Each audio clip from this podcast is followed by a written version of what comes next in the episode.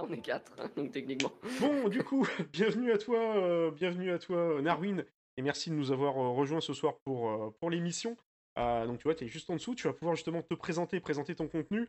Euh, t'as, t'as- ton, ton live qui est juste sur la droite, notamment. Donc, vas-y, je te laisse la parole. Qui tu et euh, que présentes-tu sur euh, Twitch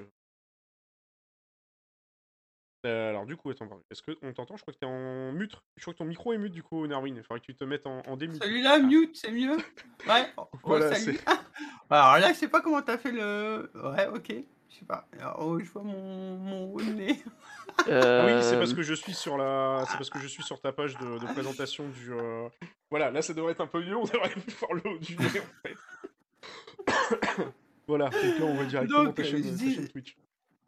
Ah, Donc, je stream euh, Star Citizen euh, principalement. euh, un petit peu de Final Fantasy depuis un mois. Ça fait 4 mois et demi que je stream.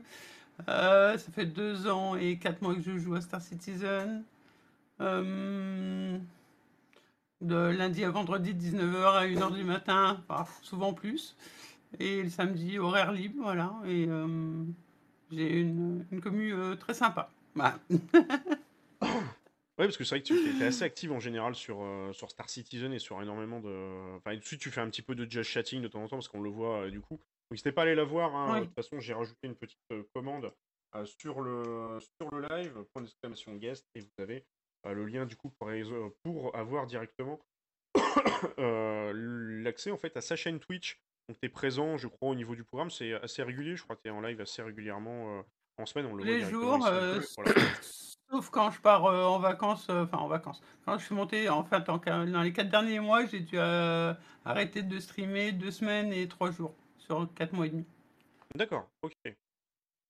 Ouais, Ah. Ça fait quand même un bon, euh, ça fait quand même un bon truc. Et puis de temps en temps, tu fais un peu de jeu setting aussi. Tu passes un peu, je crois, en revue l'actualité, Oui. les différents trucs, etc. Ah, Puis, euh, tant que ça, on, dit, on discute pendant qu'on Ouais. joue souvent. Vite fait, voilà, voilà, pas- exactement. C'est plus de la voilà. discussion tranquille, etc. C'est pas comme par exemple Diloc qui fait un vrai truc d'actu tous les matins. C'est plutôt au fur et à mesure, etc. Et puis voilà, on peut, on peut rejoindre. La dernière fois, on avait fait des games ensemble et tout. C'est c'est assez cool. C'est euh, c'est assez punchy. Tu, vois, genre, tu fais pas mal de bunkers. Je vous ai vu plusieurs fois vider des bunkers, avoir des astuces pour vider les bunkers. Donc n'hésitez pas à aller la voir, notamment euh, dans tous les cas, aller en live ben, euh, toute la semaine sur euh, bah, exclusivement sur du Star Citizen. Je crois que tu fais pas d'autres jeux. Je crois que tu fais du Final Fantasy aussi, ce que tu disais. Ouais, euh, bah, une ou deux heures, euh, c'est ça.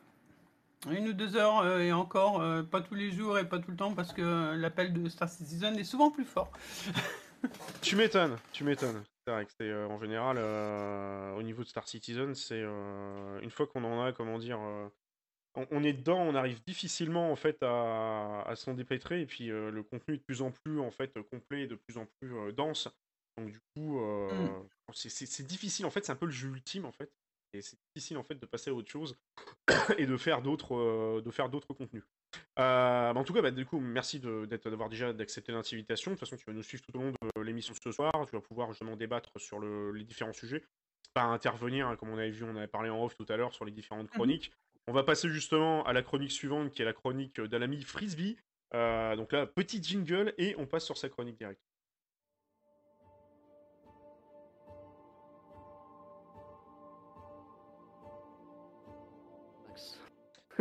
Alors du coup, La- L'ami frisbee, c'est c'est quoi ça? C'est bon, tu- bon, tu es, euh, tu, es, euh, tu es en live et tu peux, euh, t'es euh, directement sur ta chronique, donc tu peux y Eh aller. ben vas-y, écoutez, y a pas de souci. à- à les studios, comme dirait. ah, vous, les stu- Bah du coup c'est l'inverse là, non? Oui, c'est vrai, effectivement. à toi les studios. À moi les studios. Euh, eh ben, du coup, bonsoir à tous, euh, bonsoir à tous nos invités, bonsoir à tous ceux qui sont euh, sur le chat. J'espère que vous allez tous très bien. Aujourd'hui, on se retrouve pour. Je crois que c'est la deuxième fois que je viens faire une chronique, euh, si je dis pas de bêtises. Exactement. Et aujourd'hui, nous allons parler d'un truc qui est arrivé très récemment euh, en 3.17, qui a été annoncé comme, comme, elle, comme quoi il allait arriver bientôt, voilà, qu'ils allaient du moins refaire cette partie-là. Et je pense que vous avez peut-être déjà une idée avec le, le magnifique Aression euh, et son cercle rouge qu'il y a juste en face de vous, pour ceux qui ont déjà vu ma vidéo du moins. Euh, nous allons parler des boucliers qui ont un petit peu évolué en 3.17, qui ont un tout petit peu changé, on va dire, euh, de fonctionnement pour certains d'entre eux. Mais on va d'abord faire un, un petit rappel de, de ce qu'on avait avant cette 3.17, donc du moins à partir de la 3.14. Euh, il y avait deux types de boucliers, donc pour n'importe quelle taille de vaisseau, hein, que ce soit 1, 2, 3. euh, les boucliers étaient assez similaires. Euh, concernant les tailles 1 et 2, attention, il y avait le type euh, bubble, ça s'appelle comme ça, comme, comme une bulle finalement en anglais. Et ça correspondait à ce que vous avez actuellement sur votre écran, c'est-à-dire un magnifique cercle tout simplement uniforme de boucliers autour du vaisseau. Donc en image, ça donne un truc comme ça. Alors c'est un petit peu flou, je sais, mais je pense que vous réussirez à voir sur cet écran. en l'occurrence, ici, c'est un Aurora MR qui date un peu, je vais pas vous mentir. mais on voit bien le système bubble, entre guillemets, avec le bouclier qui se recharge uniformément, ici à, à 75%. Euh, et le deuxième type de bouclier, donc uniquement pour les vaisseaux de taille 4, c'est le euh, système Quadrant, il s'appelle. Donc on va dire schématisé, ça donne ceci. C'est un magnifique euh, cercle divisé en quatre parties, l'avant, arrière, gauche, droite. Et donc cette fois-ci, en image, ça donne ceci. C'est vachement plus beau. Vous avez 25, 25, 25, 25. Et si vous tirez uniquement sur l'avant, il n'y a que l'avant qui diminue. C'est logique. C'est le système Quadrant divisé par 4. Donc c'était bien beau tout ça. Euh, mais à l'arrivée de la 3.14, voilà, les développeurs avaient dit, je me souviens plus comment ça s'était fait, mais ils, voulaient changer un petit peu voilà, ce système de bouclier déjà en 3.14 en amenant cette modification, puisqu'avant tout le monde était sur le système Bubble, donc euh, c'était vraiment euh, basique. Et en 3.17, une nouvelle chose est arrivée, c'est le système de front and back, on appelle ça. en l'occurrence pour les véhicules de taille 2, donc tout ce qui est Arrestion, etc. Par exemple, Vanguard, Cutlass, tout ce que vous voulez. Donc D'ailleurs, petite euh, information par rapport à la 317 sur Hercule, comme je le suis actuellement, vous savez, hein, c'est le fameux site pour vous aider à euh, euh, équiper vos vaisseaux. les boucliers sont notés, évidemment, selon leur type. À droite, juste ici, vous le voyez, c'est écrit ici, type front and back. c'est dans un petit coin là. Comme ça, vous pouvez savoir. Mais de toute façon, c'est super facile. Pour les vaisseaux de taille 1, c'est le bubble. Pour les tailles 2, c'est le front and back. Pour les tailles 3, c'est le quadrant. Mais du coup, qu'est-ce que c'est que le front and back? Oui, dire ça au terme de, jamais à y faire au terme de bubble. ça fait penser à bubble. De bubble. non mais c'est vrai. Mais c'est vraiment le principe d'une bulle du coup. C'est bien, c'est bien trouvé comme nom. Mais du coup, le système de front and back en schématisé, ça donne ceci. Vous avez un bouclier à l'avant, un bouclier à l'arrière. Donc c'est super, super facile. Euh, je montrais dans, ma vidéo du coup que si vous vous y attaquez par l'avant, eh ben c'était uniquement l'avant qui descendait. Si vous vous faites attaquer par les côtés, si vous êtes, on va dire, orienté euh, vers l'avant, eh ben, ça va diminuer vers l'avant. Mais si c'est vraiment le milieu, pour le coup, ça va défendre uniformément euh, sur l'avant et l'arrière. évidemment, si vous faites attaquer uniquement de l'arrière, eh ben, c'est que l'arrière qui va descendre. Euh, donc en image, ça donne ceci, je pense que vous le verrez, ce magnifique Cutlass Black qui est en train de recharger son bouclier avant et arrière, du coup, qui forme une bulle entière, mais répartie sur deux points. ce qui en soi change un petit peu la donne, euh, pour ce qui est du fight. Alors je sais pas si, mon explication était très claire, parce que je veux dire que c'est un petit peu compliqué. Euh, mais voici, on va dire, un, espèce de petit résumé schématisé de ce que ça va donner en 3.17. Vous avez du coup la taille 1 bubble. Hein. Imaginez qu'il y a un petit vaisseau au centre de mes, de mes cercles là. Euh, et on voit bien que c'est un système différent pour chaque vaisseau. Mm, et ça va avoir son importance, évidemment, pour le vaisseau que vous allez utiliser. Euh, du moins, pour euh, les vaisseaux de taille 1, en l'occurrence, ça change pas puisque c'était comme ça depuis un bon moment. Pour les vaisseaux de taille 2, pour ce que j'ai pu y essayer, c'est vrai que c'est pas tout à fait pareil à prendre en main, puisque là où avant vous pouvez, euh, on va dire, peu importe le sens dans lequel vous vous mettiez avec un véhicule de taille 2, vous perdiez l'intégralité de vos boucliers, ce qui était super, super frustrant, alors que là on peut s'orienter de manière plus intelligente. Vous voyez, si vous avez un ennemi en face de vous qui vous tire dessus de manière un peu insistante, euh, vous pouvez très bien vous retourner pour recharger l'avant, le temps que euh, recharger euh, oui l'avant, et du coup le bouclier arrière va faire le taf de encaisser finalement. et je trouve que c'est pas si mal ce système de front and back. Alors peut-être ça va aussi forcer deux trois malfaiteurs, on va dire, à viser un peu mieux sur ces vaisseaux taille 2, puisque là ça ne fonctionne plus de la même façon du moins. Mmh. donc ça peut être intéressant, je pense, à, à, long terme, voir ce que ça, ce que ça donne sur le, sur le jeu. Bah, c'est déjà pas mal, je sais pas, sais pas ce que t'en penses, toi, Narwin, mais c'est vrai que c'est déjà pas mal dans le sens où euh, ça va peut-être donner un peu plus aussi d'incidence pour, euh, pour, les, euh, pour les copilotes, éventuellement quand t'es en cutlass, etc. Tu vas pouvoir, suivant que t'es attaqué à l'avant ou à l'arrière, mieux répartir en fait la, la charge au niveau des trucs et ça va éviter en fait tout simplement que la personne qui est copilote ben, se prenne un peu des sans dire skier s'emmerde royalement en fait en plein milieu de en, plein milieu du fight quoi comme dit Amanda effectivement c'est plus du mono bubble c'est seul bubble en fait pour les vaisseaux simples. C'est un, début d'ingénierie ou de, de, boulot de copilote, effectivement. C'est un début. que ça va être intéressant parce que c'est vrai que pour le moment, les copilotes, sauf bug, savent pas grand chose. par exemple, je sais pas si vous l'avez déjà remarqué, mais euh, dans le cas du constellation Andromeda, je sais que ça marche très bien ça. Euh, si vous, si il y en a un de vous qui se met voilà en, pilote, siège pilote, euh, vous arrivez ensuite dans un des deux sièges copilotes, ça va gauche droite, et vous avez le contrôle sur le triangle d'alimentation. Là, vous savez, c'est ce petit triangle avec les, shields, les thrusters et les armes. Et vous pouvez contrôler ça en tant que copilote, mais le pilote ne peut pas. Alors je sais pas si c'est un bug, si c'est un, un début de ils ont essayé de faire un truc mais ça n'a pas marché. Une feature. Peut-être. Mais, feature. mais ça ressemble un peu à un fail aussi, je vais pas te mentir. Bah, c'est bizarre. Mais bon. C'est un peu toujours pareil. Après, je sais, je sais qu'on enfin, en reparlera parce que notamment sur euh, la- toute la partie débat tout à l'heure, sur la partie communication, etc. On en reparlera, mais je sais pas s'ils ont communiqué ou pas là-dessus sur Spectrum. Je sais pas si tu t'en as parlé ou pas. Est-ce qu'ils ont précisé au moins éventuellement sur un poste, éventuellement faire des tests particuliers, euh, les choix qu'ils avaient fait ou Pas pas, parce qu'il y a des spécialement, fois- Ouais, et sur certains trucs, ils te font des posts Spectrum et c'est extrêmement cadré et tout, surtout de manière nickel. Et il y a des fois, euh, ils te balancent des trucs et euh, au Hop, final, bah, voilà, c'est un peu à la blague que je te pousse et euh, tu sais pas trop en fait. euh. et c'est c'est un peu comme pour Jumpton, je crois, je sais pas. euh, tu, tu y as participé, Normin, à, Jumpton T'en as, t'en as fait quelques-uns, je crois. Oui, j'ai eu entre 30 et 40 millions de gagnés, Ah oui, dont un stream de 24 heures et un stream relais de 72 heures avec deux, deux autres streams. D'accord. Ça, a ça a pas été eu un peu la douille hein, d'ailleurs, John Town par rapport à Spectrum, ça me fait penser là. Et, et si, Parce que- eu- Il y a eu un souci justement, ils avaient pas changé les prix au dernier moment, ils avaient pas expliqué pourquoi. Et on Ah, les prix, ça, ça. Je sais Ah plus, oui, si, si, si, bien sûr que si, oui, il y avait eu l'histoire des. Ouais, bien sûr. T'as eu les prix et la fréquence qui avaient changé.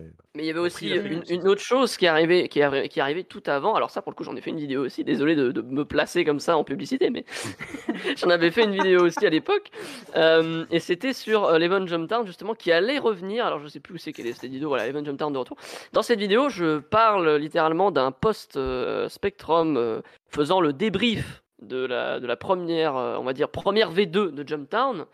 Euh, et je sais pas si j'ai réussi à retrouver euh, le screenshot, mais en gros, il disait qu'il voulait modifier euh, le bâtiment de, de Jumptown. Euh, ouais. il- il voulait le modifier structurellement en fait pour pouvoir intégrer par exemple plusieurs entrées. Donc voilà, j'ai Oui. retrouvé un peu le, le- le screenshot. Il disait qu'il voulait soit ajouter plus de couverture de l'aérien, soit ajouter plusieurs entrées, mais trouver un truc pour favoriser le combat au sol parce que visiblement il y avait trop de, de personnes qui se foutaient en stationnaire au-dessus, qui dégommaient tout ce qui arrivait pendant qu'il y en avait deux trois qui faisaient des allers-retours. Ça, ils voulaient pas entre guillemets que ça se passe. Et donc ils ont voulu mettre un truc en place pour contrer ça. Et je pense qu'ils n'ont pas eu le temps de de, de mettre plusieurs entrées, de ra- rajouter des tourelles, j'en sais rien du tout. Euh, et donc du coup, ils ont préféré modifier la cadence euh, d'une façon un Ah peu oui, traître, parce qu'ils qu'ils l'ont pas annoncé au début. C'est-à-dire qu'en fait, je me souviens très bien, un soir, je, je voulais, je voulais faire une petite session avec euh, deux, trois amis. On arrive là-bas, on se dit putain, c'est super long hein, sortir des, des trucs là. Ça met une deux minutes à chaque fois. Et on va, on va Ah, mais- vendre, on va vendre, et il y avait peut-être un zéro en moins sur le bazar, et on n'a pas compris. Alors, euh, à, la, à la fin, à la fin, au pire, c'était 90 secondes, au mieux 30 secondes. Ça se vendait 19 200 crédits la boîte. Et tu avais eu euh, 1000 crédits en plus euh, par boîte euh, à Grimax. Ah oui, voilà, c'était ça aussi, il y avait l'histoire de Grimex, Mm. qui été plus rentable, Donc oublié plus. C'était bon, sauf quand tu étais sur celle de Microtech, c'était plus intéressant d'aller à Ouais, Grimax. ça, ça pique un peu. Ouais, c'est vrai que vrai ça aide.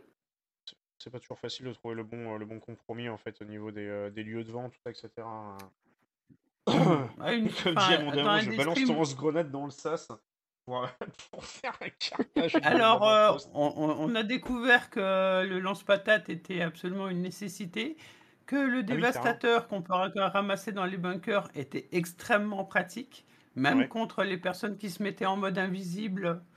Dès que le truc s'ouvrait, tu balançais, euh, tu balançais euh, un lance-patate et puis un dévastateur shotgun. C'est Et terminé. euh, en général, le problème était réglé. Si au pire, tu les achevais euh, sur place. Quoi. Mais, euh, Ah, on en a eu euh, quelques-unes enfin, aussi. pour te dire, hein, le, le- quand il y a eu les 72 heures, les 24 premières heures ont été tenues par notre équipe pendant 24 heures avant que le serveur plante.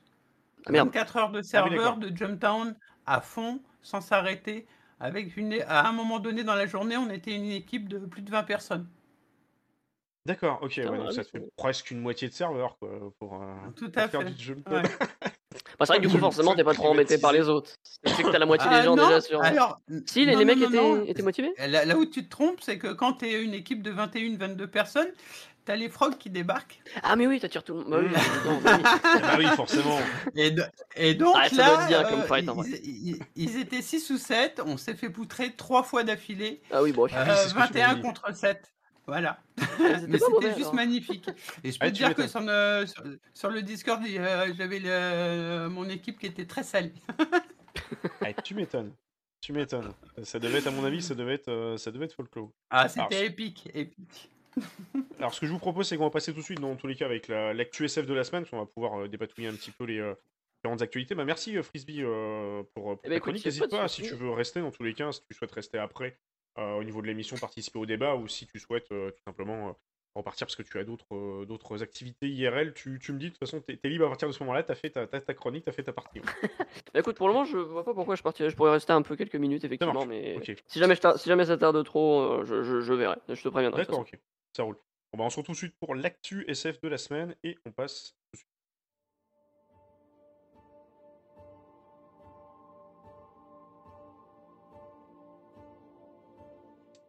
Donc du coup, on se retrouve pour l'actu SF de la semaine. Évidemment, l'une des principales actualités euh, qu'on a eues, euh, c'était jeudi, euh, le nouveau Inside Star Citizen avec le fameux magnifique Jared de Cabi, qui est le, pauvre, je le plains, il est parti, il était à Los Angeles, il s'est retrouvé à Manchester. Je sais pas si derrière c'est exactement les bureaux qui sont en construction de, de CIG ou si c'est des travaux complètement random. Je sais pas s'il a pris le, il a pris le, pas de faire une, une présentation là-dessus. Et donc du coup en fait sur cet Inside Star Citizen, il expliquait justement qu'il y avait pas mal de, euh, pas mal de déplacements au niveau des équipes euh, côté, euh, côté Manchester. Alors on pourrait essayer d'en reparler notamment tout à l'heure au niveau du débat. Salut Frédéric Strass, bienvenue à toi. la team ça commence juste. Oh, t'as quelques minutes de retard, mais après il y a toujours le replay au cas où pour se, pour se rattraper. Et donc du coup on, va, on en discutera tout à l'heure au niveau du, du débat sur la, communication du côté de CIJ, mais j'ai à voir si effectivement c'est une volonté de, de recentrer les équipes dans un seul studio plutôt que d'être un peu, un peu éparpillé à droite à gauche. Est-ce qu'on a eu l'occasion, euh, notamment comme présentation au niveau de cet Inside Star Citizen, et ce qui était quand même assez intéressant, c'était euh, la présentation. Alors, je j'ai plus le nom en tête d'ailleurs du, euh, du développeur en question. Je vais essayer de le retrouver. Je sais pas s'il y a son nom qui peut apparaître. C'était notamment, oui, c'est Mister Lui. Je sais plus comment il s'appelle. Si quelqu'un a son nom sur le chat, n'hésitez pas à le, à le, dire. Et en fait, tout simplement, là, comme il nous le montre, c'était l'évolution en fait des, comment dire, des, de l'usure. Alors pas vraiment de l'usure, plutôt de la salissure des combinaisons au fur et à mesure du temps que vous allez dans un biome, parce qu'il a constaté, en fait, euh, en tant que joueur, donc c'est ce qui est super intéressant, euh, c'est que en fait, euh, les développeurs bah, jouent au jeu, hein, contrairement à ce qu'on pourrait croire. Et il s'est dit, bah, j'aime bien promener, me balader sur Microtex. Et ce que j'ai constaté, c'est qu'il y a un petit peu un problème et un manque d'immersion en fait euh, au niveau du jeu, dans le sens où quand tu passes par exemple en gros il y a de la boue, en gros il y a de la salissure, enfin de la, suie, ou par exemple de la neige, et ben ça n'évolue pas en fait sur la combinaison. Donc du coup ce n'est pas assez immersif. Il a proposé euh, une évolution en au niveau du shader, avant qu'il y avait un seul et unique shader euh, qui s'occupait de la totalité justement de la salissure et euh, sur la combinaison. Il a proposé différents types de shaders. Alors je vais pas rentrer dans les détails techniques, hein, il t'explique ça assez bien sur, la vidéo, même si ça passe relativement assez vite. Donc il a, il a évoqué un système procédural qu'il a présenté du recours à Chris Roberts et qui va permettre tout simplement de faire en sorte d'avoir quelque chose d'un peu plus euh, d'un peu plus immersif. On le voit directement, je vais vous le montrer ici. Euh, au niveau de la salissure, d'ailleurs, on le voit au fur et à mesure. Et euh, ça se voit également sur les, sur les vêtements. On le voit ici, notamment sur les suies, sur la boue et ainsi de suite. Donc ça va permettre un peu plus d'immersion. Donc par contre, évidemment, on va pas se hype tout de suite. C'est quelque chose qui va être amené à évoluer par la, par la suite. Et surtout, on n'a pas de date en fait. On ne sait pas exactement quand est-ce que ça va être inclus sur le verse. Est-ce que ce sera inclus sur le prochain patch? Déjà prêt, on n'en sait rien, on ne sait pas du tout. Bah, la question que je me pose déjà, la première question, c'est euh, est-ce qu'on va juste rester sur quelque chose au niveau de la salissure ou est-ce qu'on va aller un peu plus loin? Parce qu'imaginons le, le truc bête et méchant, hein, moi je pense un peu comme les, euh, films de la, Seconde Guerre mondiale ou notamment au, Vietnam, où vous voyez les, euh, les soldats qui étaient dans la flotte avec des, des armes qui pouvaient facilement s'enrayer dans l'eau et ainsi de suite. Est-ce que ça va être le cas? Est-ce que le fait de marcher trop dans l'eau, marcher trop dans un endroit où il y a trop de suie et tout, est-ce que, est que le fait que ça se salit va avoir un impact également sur les armes? Parce que là, il nous a présenté qu'au niveau visuel, mais ils nous ont rien précisé de ce qu'il y avait après et de ce que ça allait inclure après. Bah Comment après, euh, pardon, mais on est, on est quand même en 2900 et des patates. Me dis pas que les mecs ont pas trouvé un moyen de contrer l'oxydation euh, sur des articulations ou je sais pas quoi. Ça me paraît un peu te- bizarre. qu'il n'y a, pas de, il y a, pas- il y a toujours pas Alors c'est vrai, c'est vrai qu'il n'y a pas de pare-soleil et qu'il n'y a pas d'essuie-glace, mais Donc du coup, je il sais pas. exister un truc. On verra bien. Ouais, je sais pas si tu l'as vu, Nawin, cette East Star Citizen, qu'est-ce que t'en penses euh, Est-ce que tu trouves que toi, c'est vraiment quelque chose de révolutionnaire Bah, maintenant pff, disons qu'il a eu une bonne idée. euh, Le jour où ça sera implémenté, on en reparlera ça très certainement. Euh, à côté de ça, aller plus loin, pourquoi pas hein, euh, Euh, T'as les tourelles de taille 5 qui tournent moins vite que ce qu'on avait pendant la Seconde Guerre mondiale, donc euh, Hmm. pourquoi pas tu vois Ouais, c'est vrai. Est-ce que du Pas coup, mal, si ça. par exemple tu es dans une zone où, comme démarre et que tu restes euh, trop longtemps, tu vas avoir tes armes qui risquent de s'enrayer à cause du sable, etc. Ou est-ce que ça va juste être un shader par-dessus euh C'est là, là, là, je pense Ah, que lui, il euh, s'occupait de la partie shader. Je sais pas, je pense pas qu'il s'occupe du reste euh, et de tout ce qu'il y a. euh, tout ce qu'il y À a, quand euh, les armes à, à vapeur dans l'espace? Oui. Ah putain. Pour pour faire, des, pour faire cuire des sushis, c'est ça, non Steampunk Non, pour- Citizen. Voilà, une citizen. Tout à fait. Je m'étonne. Un Euh, carac à vapeur. Ouais. Ah bah, le carac à vapeur, bonne chance. hein. Euh, non, mais ima- imagine des roues à aube à la place des grands trucs qu'il a sur les côtés, et ça te donne Hmm. déjà le Ah bah oui, Ah ouais, oui, c'est vrai, ouais, effectivement. ouais. amphibien. Alors, Après, sur la suite de l'INSA, ils nous ont passé notamment sur les fameux Spring Reports. Donc là, qu'on le voit, c'est tout simplement le fait que les PNJ vont gérer un peu mieux les collisions. Parce que c'est vrai qu'effectivement, on, on l'a tous fait. hein. Je pense qu'on a tous, au moins sur un serveur, euh, fait notre BA quotidienne de sauver un PNJ qui était bloqué contre une porte ou bloqué entre deux personnes et ainsi de suite. Donc certaines collisions qui sont très très mal gérées en fait au niveau de, au niveau de, euh, comment dire, de, Star Citizen du verse. Et euh, notamment, on le voit d'ailleurs avec les, la réduction de la taille euh, qui se précise un petit peu au niveau du, euh, PNJ. Donc ça c'est quelque chose qu'ils vont euh, développer, évidemment comme d'habitude, c'est développé pour Star Citizen, mais également pour Squadron 42. Après ce qu'on a eu l'occasion de voir, c'est qu'ils nous présenté notamment toute la partie au niveau des IA, en fait la capacité des IA à faire des, approches planétaires un peu plus réalistes. L'objectif étant toujours le même, comme je dis souvent, c'est que on ne fasse pas la différence de loin entre un comportement de joueur et un comportement d'IA. Alors forcément, oui, euh, vous allez vous battre pendant euh, 15 minutes sur un fight euh, sur Star Citizen, au bout d'un moment, forcément, vous allez voir qu'il y a une différence entre un IA et un joueur. Mais la première fois de loin, vous n'allez pas vous poser la question de dire c'est un joueur, c'est un IA, vous allez juste voir euh, c'est un copain, c'est un ami, c'est un ennemi. Donc du coup, forcément, euh, le fait que euh, les vaisseaux comme ça euh, puissent faire des meilleures approches, peut-être des approches un peu plus naturelles, déjà ça permettra de mettre un peu plus de vie dans les villes, un peu plus de vie notamment peut-être dans les pauvres avant-postes qui sont perdus à droite à gauche avec des pattes qui sont jamais utilisées. Peut-être que le PNJ qui est notamment euh, paumé dans un HDMS sera peut-être un peu moins dépressif de voir du monde. Ça, va permettre un petit peu de vie en fait au niveau des, IA euh, qui, vont, qui vont aborder les avant-postes. Ce qu'ils nous ont proposé, ce qu'ils nous ont présenté après, c'était euh, tout simplement l'évolution notamment au niveau... Alors plus, moi je dirais plus que c'est une évolution au niveau du motion capture et du scripting au niveau des IA, notamment le fait qu'ils découvrent un corps, comme on le voit ici, euh, ils s'approchent du corps, on voit l'autre PNJ en arrière-plan qui reste en cover, donc effectivement pour au niveau des ennemis, et à ce moment-là, effectivement, euh, l'IA va voir qu'il y a un, autre, euh, un, un Maccabée au sol, peut-être même déclencher l'alerte. Donc ça, il y a un peu plus, on le voit ici, même un, PNJ par exemple, qui va être un peu plus réactif. euh. donc j'attends de voir ce que ça va donner sur les serveurs, parce qu'aujourd'hui, c'est un peu c'est un peu what the fuck à ce niveau-là, donc je pense que ça, à mon avis, ça va mettre un petit peu de temps avant ce, comment dire, avant ce, d'être d'être effectif. Et après, ils nous ont montré alors, autre chose qui était, on va dire, assez sympa, mais bon, c'est pas non plus le truc qu'on attend de ouf, c'est plus de l'immersion générale. Euh, c'est des PNJ qui ont différentes réactions en fait sur des, euh, tout simplement des, euh, des distributeurs. Alors est-ce que les distributeurs vont enfin marcher nous générer encore plus d'assets que ce qu'on a au jour d'aujourd'hui, nous flinguer encore plus les serveurs, je ne sais pas. Parce que justement, Jared Okabi fait une petite blague à ce niveau-là, au moment où on voit le PNJ qui boit et qui va jeter tout simplement son, sa canette dans la corbeille, dans la poubelle pour éviter que les serveurs explosent. C'est vrai que ça serait pas mal parce que je sais pas si vous l'avez remarqué sur la 3.17, mais il me semble que euh, les. euh, Moi j'ai vu les bouteilles d'eau ne plus dépoper quand on les balançait sur le sol. Alors est-ce que j'ai- je suis tombé sur un serveur qui était euh, génialissime ou alors un coup de chance? Mais je sais pas si vous l'avez remarqué ou pas ça. Moi, la dernière fois j'ai balancé des Euh, bouteilles au sol. moi, j'ai- remarqué un ouais. truc. Personnellement, j'ai remarqué un truc, c'est que j'arrivais même pas à la lancer tout court. Donc, euh, Ah, T'arrives pas à la lancer? Ouais. Ah, L'air, t'as remarqué que ça te dépope T'as remarqué que ça Ouais. dépopait encore, même sur la Ah oui, 3.17 oui, oui, oui. Bah, euh, enfin, en tout cas, moi, les- pour le peu que j'y ai joué, c'est-à-dire euh, qu'à 5 heures quand même, euh, euh, effectivement, quand les bouteilles d'eau étaient terminées, euh, il les larguait, euh, il les larguait comme ça, et la bouteille que tu regardais à ton pied, il y avait rien. D'accord, Donc, ok. Parce que moi j'ai fait le test, euh, tu voyais la bouteille d'eau qui restait, et je partais, je revenais, elle restait encore. Alors je suis peut-être tombé sur un serveur. et miraculeux. même qui est retombée bien droite comme ça, bottle flip, vraiment. La. Parce qu'il avait tout C'est- bu, il restait Bien un joué, le fond. mec. Ouais, c'est ça, il restait un fond en fait. Bah, Bien joué. hier soir, les bouteilles que je laissais tomber sur le plancher passaient sur le plancher d'en dessous. Ah oui, d'accord, Ah, pas mal euh, ça. Belle perf, belle perf. Ça marche aussi, ouais. Tu fais ça dans le carac, comme ça tu t'asperges le mec qui est euh, l'étage en dessous, tu sais. Oh, la il reçoit blague. la bouteille sur la gueule, et il y en a partout sur le bureau. Après il monte, putain, mais tu m'as été cassé mon plan de travail. Bon, ce serait, ce, serait, ce serait drôle, mais je pense que ça finira par, euh, par arriver.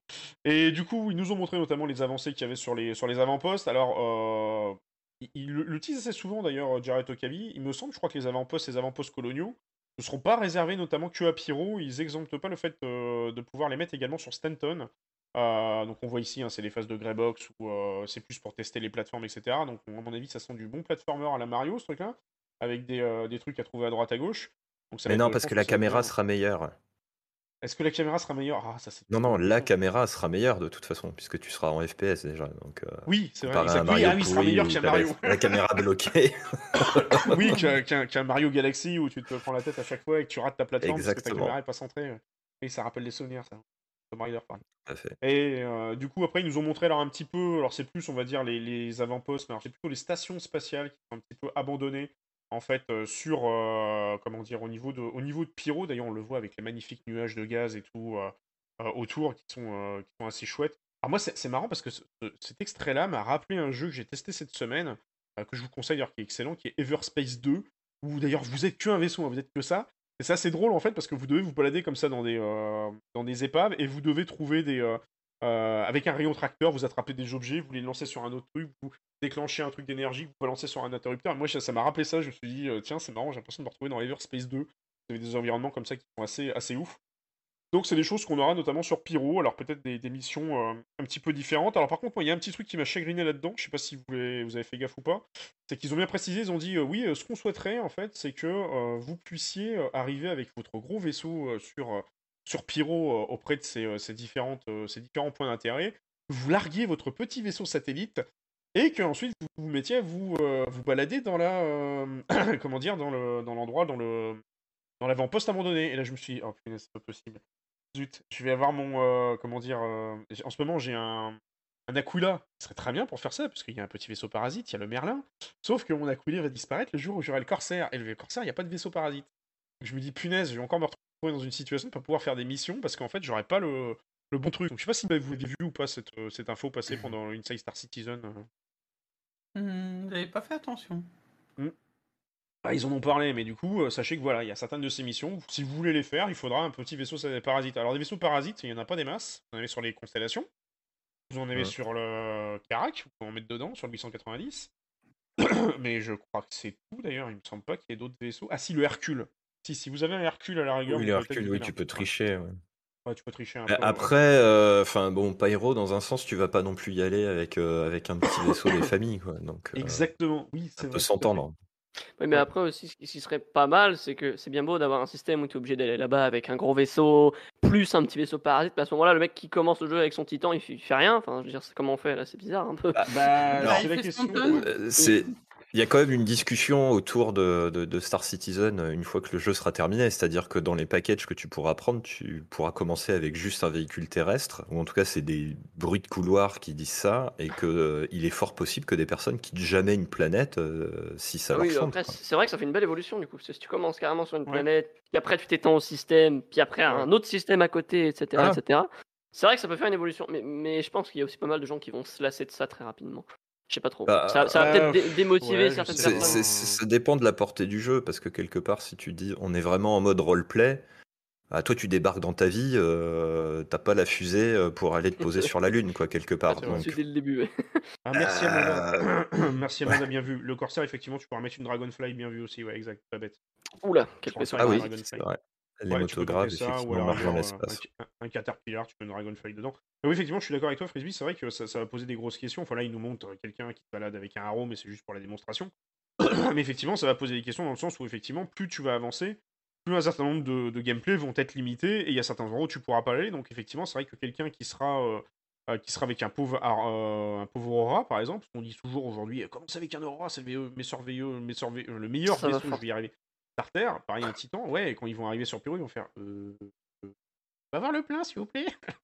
Euh, mais le Mais, l'avantage Oui, du coup, c'est que ça, va forcer pardon. un peu le multiplayer finalement, puisque le mec qui Ouais, a juste son aura, ça va forcer à aller, à aller vers d'autres gens pour euh, faire d'autres choses. Bon, ça- Bah, c'est un peu dommage pour ceux qui rejoindre une veulent ça, flotte mais- ou forcer Ouais, voilà. les, les corpos, justement, parce que Oui, ça c'est voudra vrai, dire ouais. que si tu veux explorer, bah, tu te feras, entre guillemets, embaucher euh, par une, une corpo ou une boîte qui sera capable de te, de te transporter.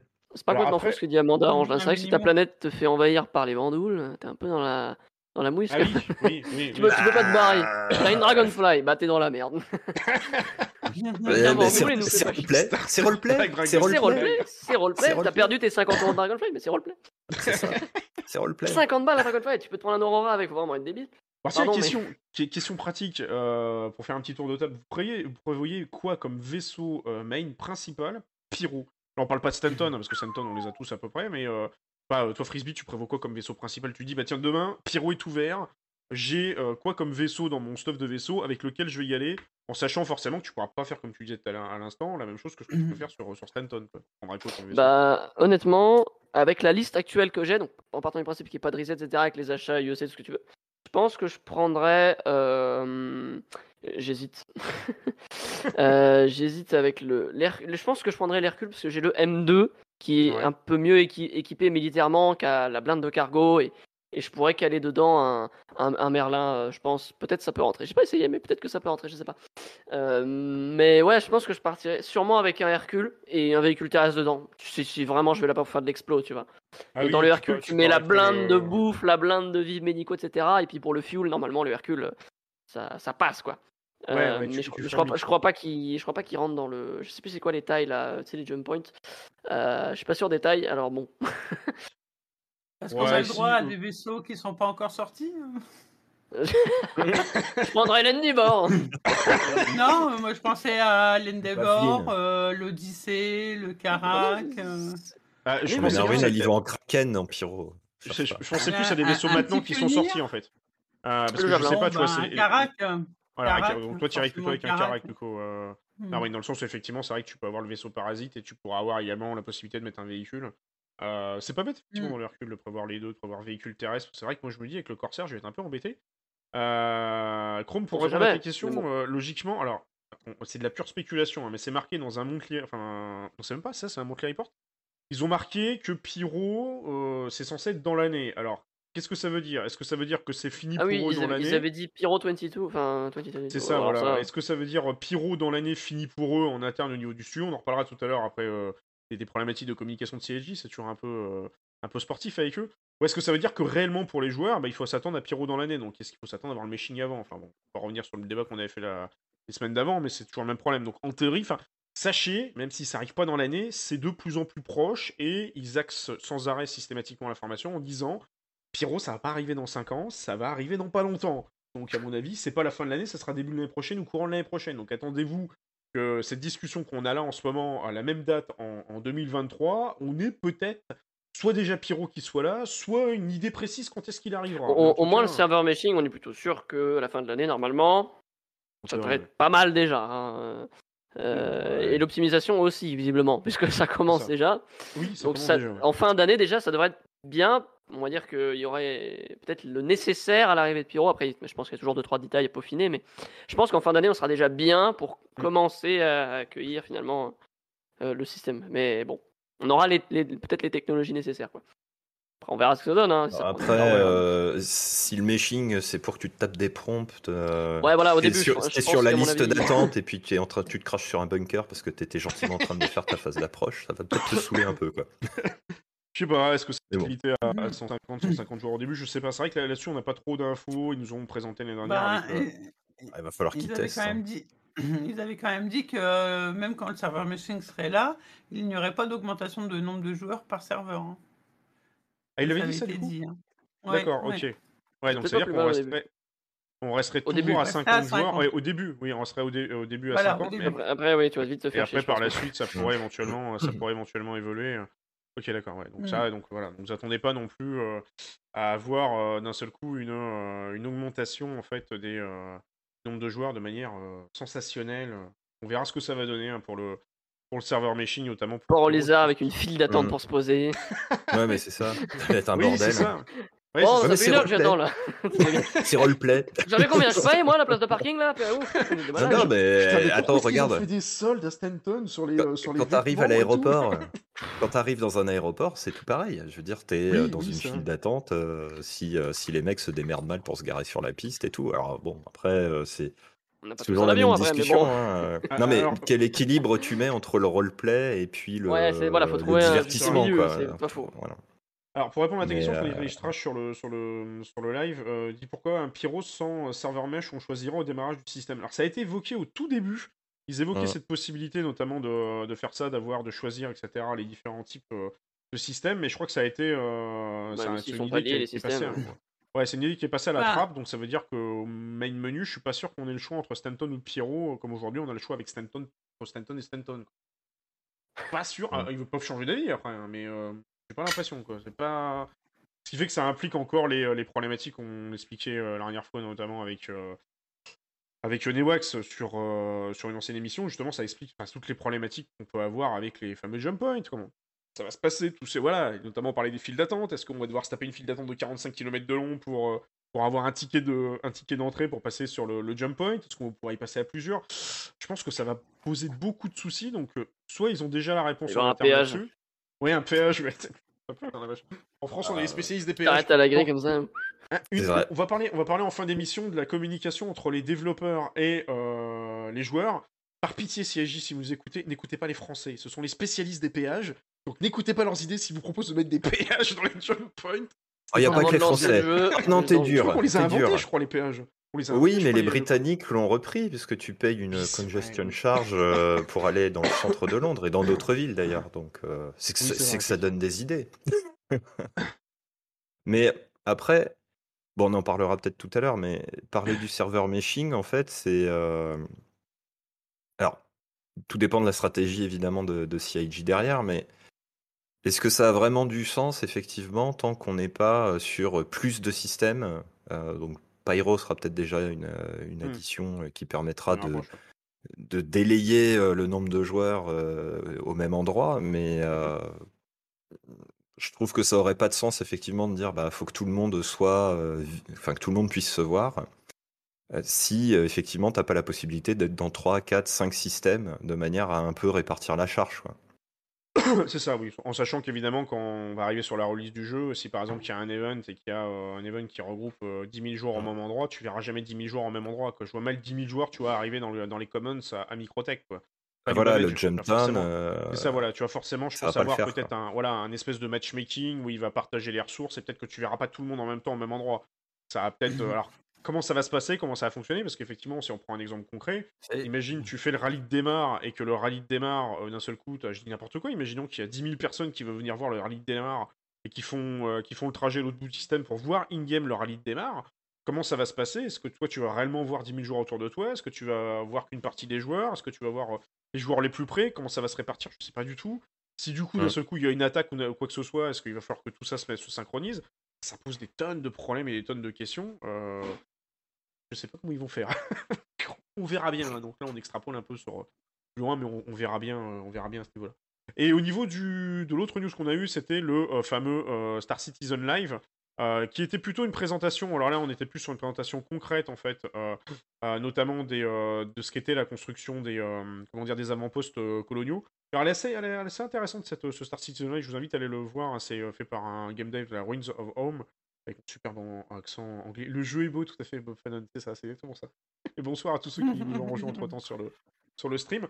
Et en fait, du coup, il nous expliquait un peu les, euh, la façon dont ils créaient euh, les, avant-postes coloniaux, comment ça fonctionnait, tout ça, etc. Les, les inspirations qu'ils avaient notamment au niveau des avant-postes coloniaux, parce qu'ils se basent souvent en tant que, en tant que designer avec ce qu'ils ont euh, effectivement IRL. On le voit au tout début du, stream, on voit les extraits qui, qui précisent notamment des ruines de châteaux forts, tout ça, ainsi de. Donc c'est assez intéressant. J'avoue que j'aurais toujours été épaté moi de, de bosser dans ce genre de secteur d'activité où tu, où limite il faut presque que tu ailles faire du, de l'archéologie, de la recherche historique à droite à gauche pour trouver les, euh, les bonnes infos, etc., les bons trucs, les bonnes inspirations. Donc il y a toute une partie créative qui est super intéressante sur euh, ce genre d'activité. Bon, à part qu'il faut se taper tous les logiciels à apprendre par cœur, mais bon, ça, c'est comme partout. Euh, mais en tout cas, super intéressant ce petit Star Citizen Live. Alors, vous attendez pas à, à ce qui est euh, des informations de oufissime. hein, c'est purement un développeur qui discute là-dessus et qui vous passe un petit peu en revue en fait comment il conçoit en fait les, euh, les avant-postes. Donc ça c'était pour le Star Citizen. Pour les infos un petit peu côté Star Citizen, la grosse info qu'on a eu évidemment, c'est l'arrivée de la 3.17 live. Donc allez-y foncez testez là parce qu'en termes de perf, honnêtement c'est assez ouf. Je crois que vous avez tous gagné des perfs. Moi j'en ai gagné, je suis sur Shadow PC donc je suis content. Shadow PC respire, avant il était à moitié en train de dégueuler. Euh, toi tu Narwin, t'as as vraiment senti une bonne euh, progression au niveau des perfs ou pour toi ça n'a rien changé par rapport à ta conf habituelle Euh, bah, en fait, j'ai reçu ma 3090 euh, le, le jour où on est passé en 3.17. Donc, j'ai joué en 3.16 avec la 3090 assez peu. D'accord Donc j'ai pas. Enfin, euh, oui, j'ai changé. Entre une 2070 Super et une 3090, oui, j'ai vu la différence. Est-ce que c'était dû à la 317 Je sais pas. D'accord, ouais, donc tu sais pas, c'était par rapport à ta par rapport à ta machine ou par rapport au changement de carte graphique? Moi, c'est vrai quand tu as une machine Voilà. qui commence un peu à être bourrinée, ça va. Tu, tu, tu vas peut-être voir une petite différence, mais ça sera euh, ça sera pas énorme. euh. On me dit qu'elle est dépassée les 60 euh, FPS. Pareil. Hmm. Donc, bah, a priori, pour les, les personnes qui, qui jouent avec moi et qui n'ont pas changé de carte graphique, et ces personnes-là ont effectivement vu euh, des différences. En Ouais, meilleur. Ouais, quasiment tout le monde. Je suis sur le chat, c'est pareil. C'est pas de dire combien vous avez fait de, de pics au niveau des, des perfs sur, sur le jeu, mais je pense qu'à mon avis, effectivement, ça a été, euh, ça a été assez ouf les différences de, de perfs. On voit vraiment le. Vraiment la diff entre la, la 3.16 et la 3.17, en sachant que là, c'est Gen 12, il y a quand même beaucoup, donc c'est de l'optimisation beaucoup côté client. Euh, tout n'est pas implémenté au niveau de la Gen 12. La Gen 12 ne gère pas la totalité, notamment des assets. Je crois que ça, ne gère pas encore l'intérieur des vaisseaux. Euh, je sais plus ce qu'ils ont, ce qu'ils gèrent sur la 3.17. Je sais plus si c'est une partie des planètes ou certains, certaines technologies. Je sais plus lesquelles exactement, je les ai plus en tête.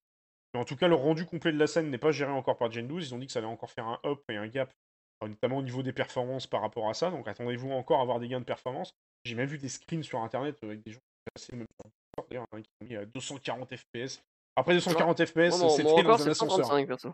Combien? Mon record, c'est 135. D'accord, c'était pas sur l'écran de chargement, j'espère.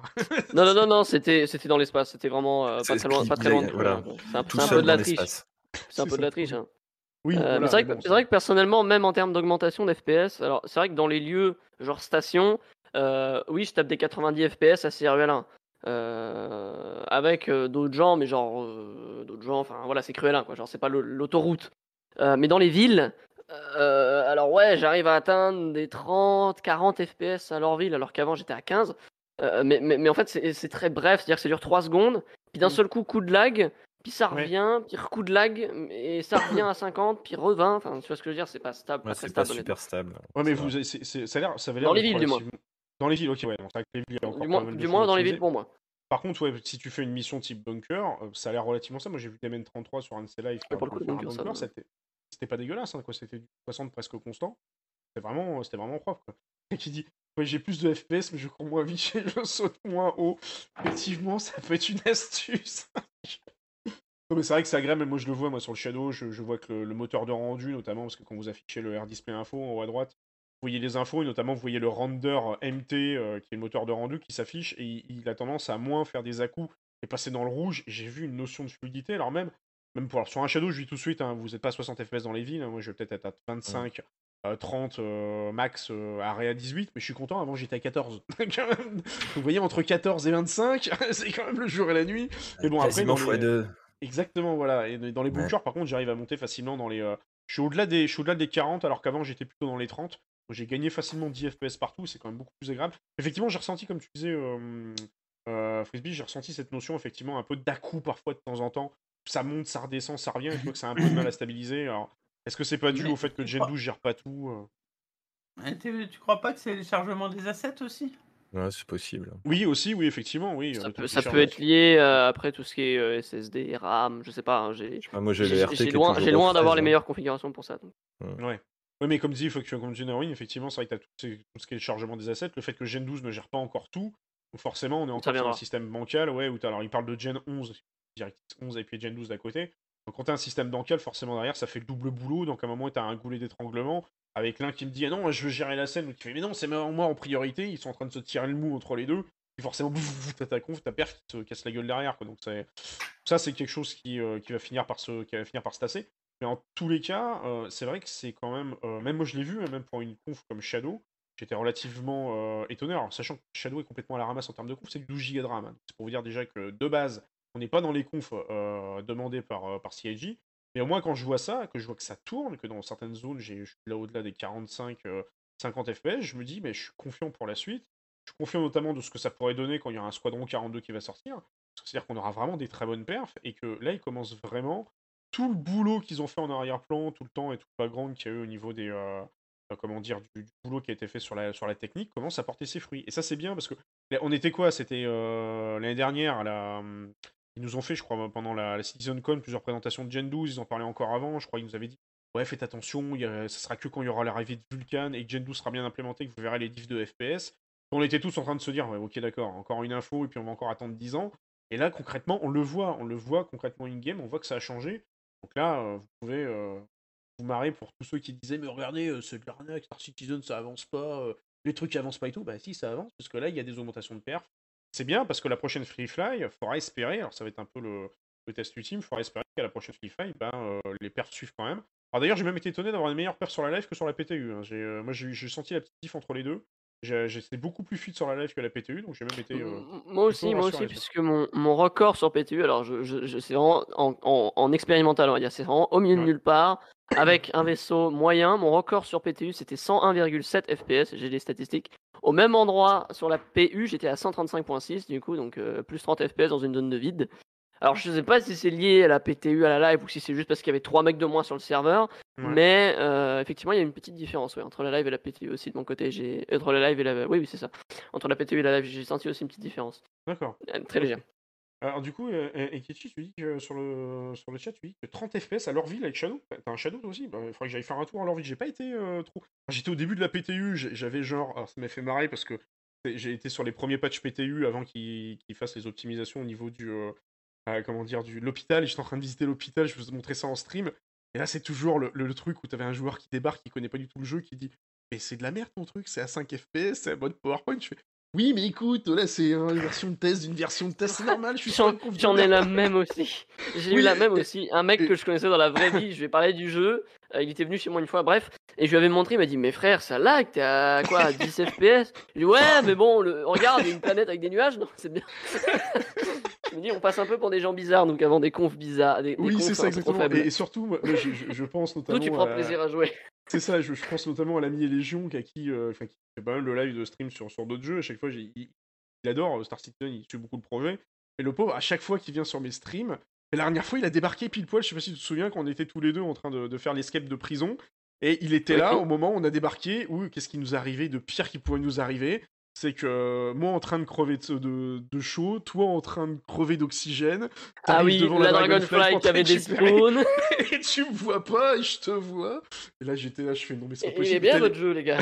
Exactement, et lui il débarque, il fait Mais tu me demandes de jouer à cette merde là, ça bug tout le temps, c'est quoi cette C'est arnaque sérieux là?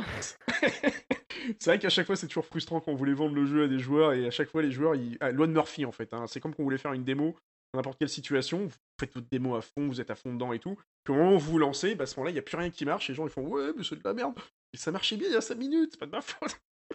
Et ça c'était Star Citizen, ça vous apprend la patience. C'est- Donc voilà, donc sachez, euh, n'hésitez pas si vous avez euh, des craintes en fait sur euh, les perfs au niveau de Star Citizen, euh, sur votre machine, vous avez été un peu déçu sur les anciens, anciens patchs, n'hésitez pas à sauter sur la 3.17 parce que franchement, honnêtement, on fera un vrai gap. Et là, on commence à vraiment prendre du plaisir à, à découvrir le jeu et à ne pas laguer, notamment quand on spawn euh, dans les villes au début, parce qu'on nous impose toujours de spawn dans les villes au début. Je comprends pas, ils devraient nous imposer de spawn ailleurs que dans les villes, mais bon, bref. Donc ça, c'était un peu pour les news au niveau de, de Star Citizen. Alors, on va passer faire un petit, euh, un petit interlude, en fait, sur, euh, sur un autre jeu.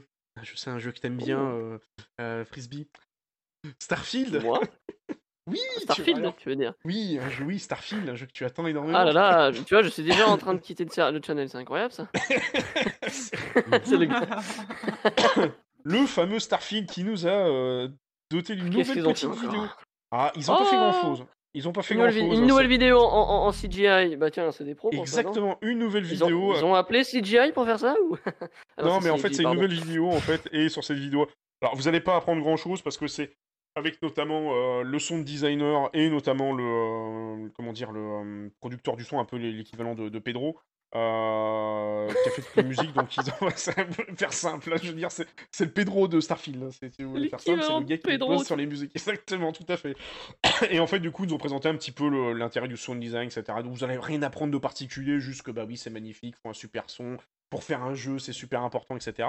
Par contre, de temps en temps, il y a quelques petits assets, je vais essayer de vous les trouver. euh, des petites photos qui spawnent, parce que j'aime beaucoup, de temps en temps, on a des petites photos qui spawnent à droite à gauche, euh, au niveau de l'intérieur. Alors, toujours pareil, ça, vous pouvez toujours vous marrer avec ça, c'est toujours des fan art. Donc, ce n'est pas du tout des, des imagine games. Bah. Je ne sais pas ce qu'ils ont. Pardon, excuse-moi Max Prime, ils embauchent des développeurs ou des dessinateurs là. J'en sais rien, je sais pas. Je les Mais elles reconnais sont- pas, la Bethesda. Elles sont, elles sont belles les images, regarde, tu pourrais en faire Ah des oui, fonds d'écran, c'est hein. magnifique. Ah, joli, super. de retrouver les autres, mais il y, a que ça, quoi. Voilà, vous avez. Alors, si, il y en a quand même. des- y en a quand même. Pour être honnête, il y en a quand même certaines qui sont, euh, qui sont quand même assez belles. euh. On s'imagine vraiment dans ces univers-là, qui sont quasiment euh, plus beaux ou aussi beaux que ce que vous avez sur, euh, sur Star Wars. Mais par contre, je m'inquiète un peu de me dire, euh, et euh, les gars, c'est quand est-ce que vous montrez des Imagine Games, à part le, le pauvre trailer qu'on a eu la dernière fois, parce que c'est magnifique, mais. Euh, bien, c'est à moins que je sais pas, à moins que rien ne soit fait, j'en sais rien. Donc, si vous commencez à bosser sur du son. comme ça? C'est pas quoi, sur, Atlas là qui vend des NFT ou, ou qui ont. euh, Ah oui, Star Atlas. C'est oui. Atlas- Star ah, Atlas, ouais. Star Oui, Atlas, Star Atlas. voilà. J'ai j'ai rien compris à ce jeu-là. Si un jour, euh, l'air de tu veux me faire une chronique sur Star Atlas, tu as une carte blanche. Vas-y. Pardon, je m'étouffe à moitié. je m'étouffe à moitié en en parlant. Euh, non, non, mais j'ai prévu effectivement peut-être un jour de, en stream euh, d'y aller en mode euh, euh, avec, euh, avec euh, ce qu'on sait et mon couteau et puis d'essayer de découvrir ce truc-là. Mais euh, Ouais, je, je- pas pareil, j'ai pas, grand-chose. j'ai pas trop compris Y non plus à quoi. T'as quand même ce qu'il y a quelques derrière. dessins qui sont euh, de, la nana là, comment elle s'appelle Sarah. Sarah, euh, je sais plus quoi, celle qui a, qui a fait le, le MSR, etc. Elle a fait quelques vaisseaux pour euh, cette entreprise aussi. Mais non, Ah ouais? Pardon. Non. Si, si, si, Ah ouais? Euh, J'ai failli l'insulter très vénère. Ouais, bah, D'accord. je serais étonné que Ah. euh, le mec qui a fait le freelancer aussi a bossé pour eux. Oh Bon, après, là c'est des là gars en là. freelance, donc ils bossent à droite à gauche sur différents studios, donc c'est Voilà, pas déconnant en soi. Quoi. exactement. Voilà. Ouais, ils sont Mm. pas. euh, ils Freelance, sont pas à freelancer, ouais, 100% bien sûr. liés, voilà, euh, en sachant que les- il y a beaucoup de gars qui ont bossé sur, euh, sur Star Citizen, qui ont bossé avant, même sur Star Wars, le mec qui a fait les vaisseaux du Mandalorian, Mm. euh, et que Class Black, il a bossé sur des vaisseaux Star Wars, sur des vaisseaux du Mandalorian, et ainsi de suite. Donc en fait, oui, il y, a- il y a beaucoup de. les- C'est des gars qui bossent, qui posent pas mal en- entre studios, mais bon, euh, là c'est bon, c'est magnifique les images, je vois bien, je peux les mettre en fond d'écran, là, c'est. C'est presque, on se croirait presque limite. Alors, je, je vais faire une petite allusion avec un jeu que j'ai découvert il y a pas longtemps pour ceux qui le connaissent, qui est Osiris New Dawn, euh, qui est un jeu un peu ce que j'appellerais le No Man's Sky version hardcore. Bah, ça me fait penser un peu Osiris New Dawn quand je vois ça en fait. Et je dis, mais j'aimerais bien voir des vraies images, quoi. Des, je sais pas, le personnage, on peut pas le voir bouger là-dedans, il y a rien de fait, il y a rien de concret. Ou alors, après, est-ce qu'ils veulent euh, peut-être ne rien montrer du style de dire, euh, on, laisse, euh, on laisse le peut-être montrer à l'I3, alors je sais pas si l'I3 est annulé ou pas, mais au prochain, euh, je sais pas c'est quoi la prochaine rencontre qu'il y a en présentation de jeux vidéo, j'ai plus les noms en tête. Peut-être nous montrer un super méga trailer et nous en mettre plein les yeux.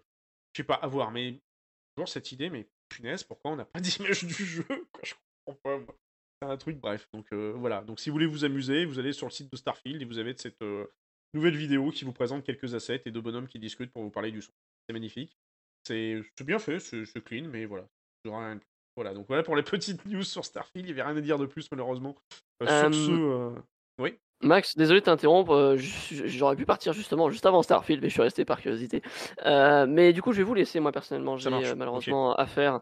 Euh, donc, je vous souhaite une bonne soirée, hein, tous ceux qui sont sur le chat, mais également à, à vous, très chers chroniqueurs et invités.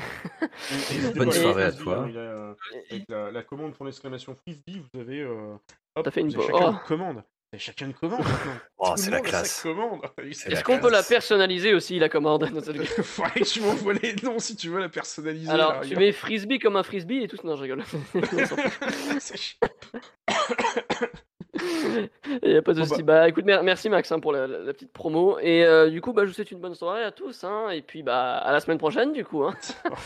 Normalement, si tout va bien. Bonne ça, soirée, à la semaine prochaine. Bonne soirée, ciao. à plus. Ciao. Et nous, on va switcher sur la chronique de l'ERD. Jingle tout de suite. Oh non Oh non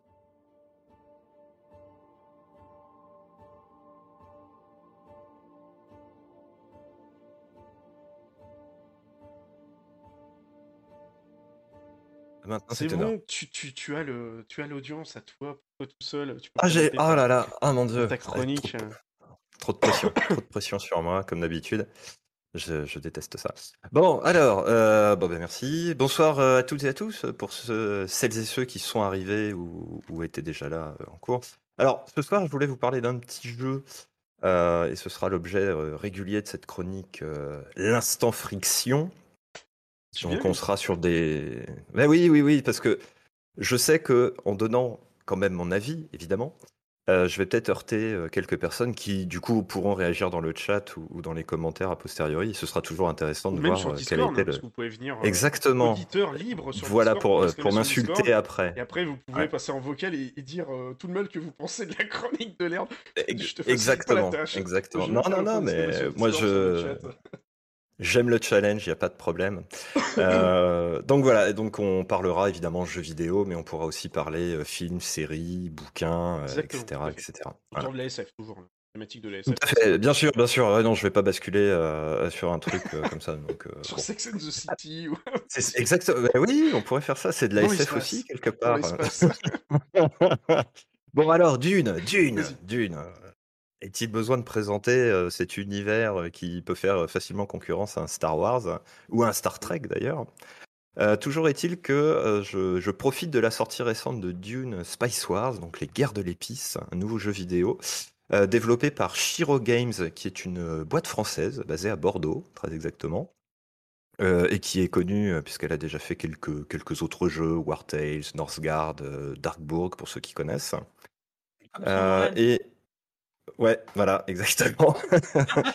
et, euh, et Funcom euh, qui euh, publie euh, ce jeu en partenariat avec Shiro Games du coup, et qui est une société euh, norvégienne, alors qui a fait, pour ceux qui connaissent un petit peu quelques chroniques de, de joueurs du grenier, Nightmare Circus. C'était un truc sur Mega Drive, il me semble, un peu dégueulasse. Et euh, Conan Exiles. Bon, pour le coup, eux n'ont pas développé, hein, donc pas d'inquiétude, ça ne devrait pas jouer sur la qualité du jeu. Euh, voilà, donc c'est sorti le 26 avril en early access et c'est dispo sur Steam. Et la plateforme aujourd'hui qui est touchée par ce jeu, c'est euh, bien sûr euh, nos merveilleux PC. Voilà. Alors, pour le genre de jeu, c'est ce qu'on appelle un 4X. Euh, donc Ah. Explore, Expand, Exploit et Exterminate. Ça donne tout de suite le programme. Ah oui, carrément. Voilà, bah non, mais à chaque fois, de toute façon, j'ai été obligé de me faire un petit post-it hein, pour m'en rappeler, parce que là, de tête, euh, il m'en manque toujours un. Tu vois, c'est un peu comme les rois mages, il t'en manque toujours un aussi. C'est- C'est c'est le bordel. Bref. Et alors, Twitch est même taquin en disant que euh, c'est aussi un genre RTS, hein, Real Ti- Real Time Strategy, Ah oui, du d'accord. coup. euh, qui, euh, pour le coup, euh, pour les, les plus célèbres RTS, c'est euh, Command and Conquer, Alerte Rouge, etc Ouais. pour ceux que je- j'ai adoré, hein, je fais aussi un petit peu de pub. Et euh, sur les 4X, c'est plutôt du civilisation. Alors, civilisation est au tour par tour, alors qu'effectivement, Dune, vous êtes vraiment sur du, euh, du, du, du temps réel, donc euh, il, faut, il faut pouvoir réagir. Voilà. Alors, évidemment, ça se passe sur Arrakis, pour ceux qui connaissent un petit peu le lore de Dune. Ceux qui ne connaissent pas, c'est un, un démarre euh, euh, totalement désertique sur lequel pousse un truc que tout le monde veut absolument avoir, c'est l'épice. Mm. Voilà, l'épice. euh, Alors pourquoi ça s'appelle comme ça? Je ne sais pas. Vous irez lire les bouquins de Frank Herbert, bien sûr. Et, euh, Jumptown euh, format planète, quoi. C'est Johnton format planète, ouais, exactement. Parce qu'on est exactement là-dedans, c'est-à-dire que pour replacer rapidement l'histoire, et puis après je, je retournerai sur le jeu, euh, c'est ce qu'on voit dans le film de, de, de Denis Villeneuve et dans celui de, de Lynch aussi, hein, mais on pourra en parler une prochaine fois. Euh, la famille Atreides, qui est une des grandes familles de l'Empire galactique euh, terrien, comme quoi on retrouve un petit peu les mêmes standards partout, euh, se retrouve à devoir gérer la planète Arrakis, puisqu'apparemment c'est tournant au niveau des, des grandes familles de cet empire, et euh, donc prend la place des Harkonnen, qui, euh, cette famille, s'est vachement enrichie grâce à l'épice et n'a absolument pas envie de laisser le patelin aux mains des autres. Voilà. Donc j'en révèle pas plus sur la trame, mais vous en êtes là. Et donc le jeu vous propose évidemment plusieurs factions, dont les Atreides et les Harkonnen. Et les Atreides sont les gentils, bien sûr, les Harkonnen sont des méchants. Il y a des vers comme sur des mares. Ou est-ce que sur des mares, il y a des vers? Je ne sais pas. Nous dit Ben dans le chat. Et vous avez deux factions complémentaires qui s'ajoutent. Alors, euh, une que je sais être dans le lore et une autre, j'ai un doute. Donc, les Fremen, qui sont les natifs d'Arrakis. Donc, une tribu qui fait tout ce qu'elle peut pour survivre dans cet environnement euh, cauchemardesque, hein, bien sûr. Et vous avez, le jeu vous propose également les contrebandiers. Voilà. Chaque faction, évidemment, a euh, trois avantages, un inconvénient. Vous avez en prime, euh, dans chacune des factions, quatre conseillers. Euh, chacun propose un avantage qui rend le jeu plus facile ou qui, au contraire, vous donne un handicap. Et sur ces quatre conseillers, vous devez en prendre deux. Voilà. Bon. Jusqu'ici, on n'est pas sur des trucs révolutionnaires en termes de, de, de propositions de gameplay. On est même plutôt sur du, sur, sur du très basique, mais bon, admettons, pourquoi pas. Ça fait le job. Euh, pardon? Ça fait le job. gros. Ouais, voilà, ça fait le job. Voilà. Euh, C'est vrai que je t'ai pas senti Donc- super convaincu sur tes lives hein, quand j'étais arrivé. euh, Alors j'avoue qu'effectivement jeudi j'ai fait un live dessus et je suis vraiment parti en mode découverte. C'est-à-dire j'ai pas du tout testé le jeu avant Et euh, bon, j'étais pas spécialement en forme non plus, mais là, j'ai pris quelques jours euh, pour euh, écrire cette chronique.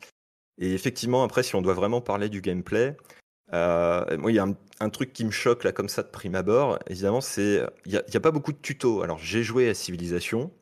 Mhm. C'est un- oui. c'est une série de jeux que j'ai adoré. Et les tutos de Civilization, ils sont extraordinaires, quoi. Enfin, je veux dire, vous, vous, vous savez dans les très grandes lignes et même dans les lignes un petit peu plus euh, fines, je dirais, vous êtes parfaitement capable de, euh, de vous débrouiller dans le jeu jusqu'à une certaine difficulté grâce aux tutos. Là, euh, les tutos sur, euh, sur Dune sont plutôt sous la forme de missions, des missions qui en plus sont les mêmes pour toutes les factions, euh, à peut-être une ou deux missions près, on va dire 85% des missions sont les mêmes, peu importe les, les factions. D'accord. Voilà. Et euh, idem pour les objectifs. Alors là, vous pourriez me dire, bah, dans Civilisation, euh, c'est pareil, mon gars. Euh, Mhm. vous avez euh, l'objectif de, de victoire par diplomatie, victoire par conquête, euh, etc., etc. Donc bon. Euh, et voilà, c'est qu'on. Pour l'instant, à part vraiment d'être dans un environnement euh, pour les fans de Dune, euh, autant jouer à Civilisation, j'ai envie de dire, je suis un peu taquin, mais voilà. Pour ce qui est de la construction, bah, les bâtiments entre les factions sont quasi identiques.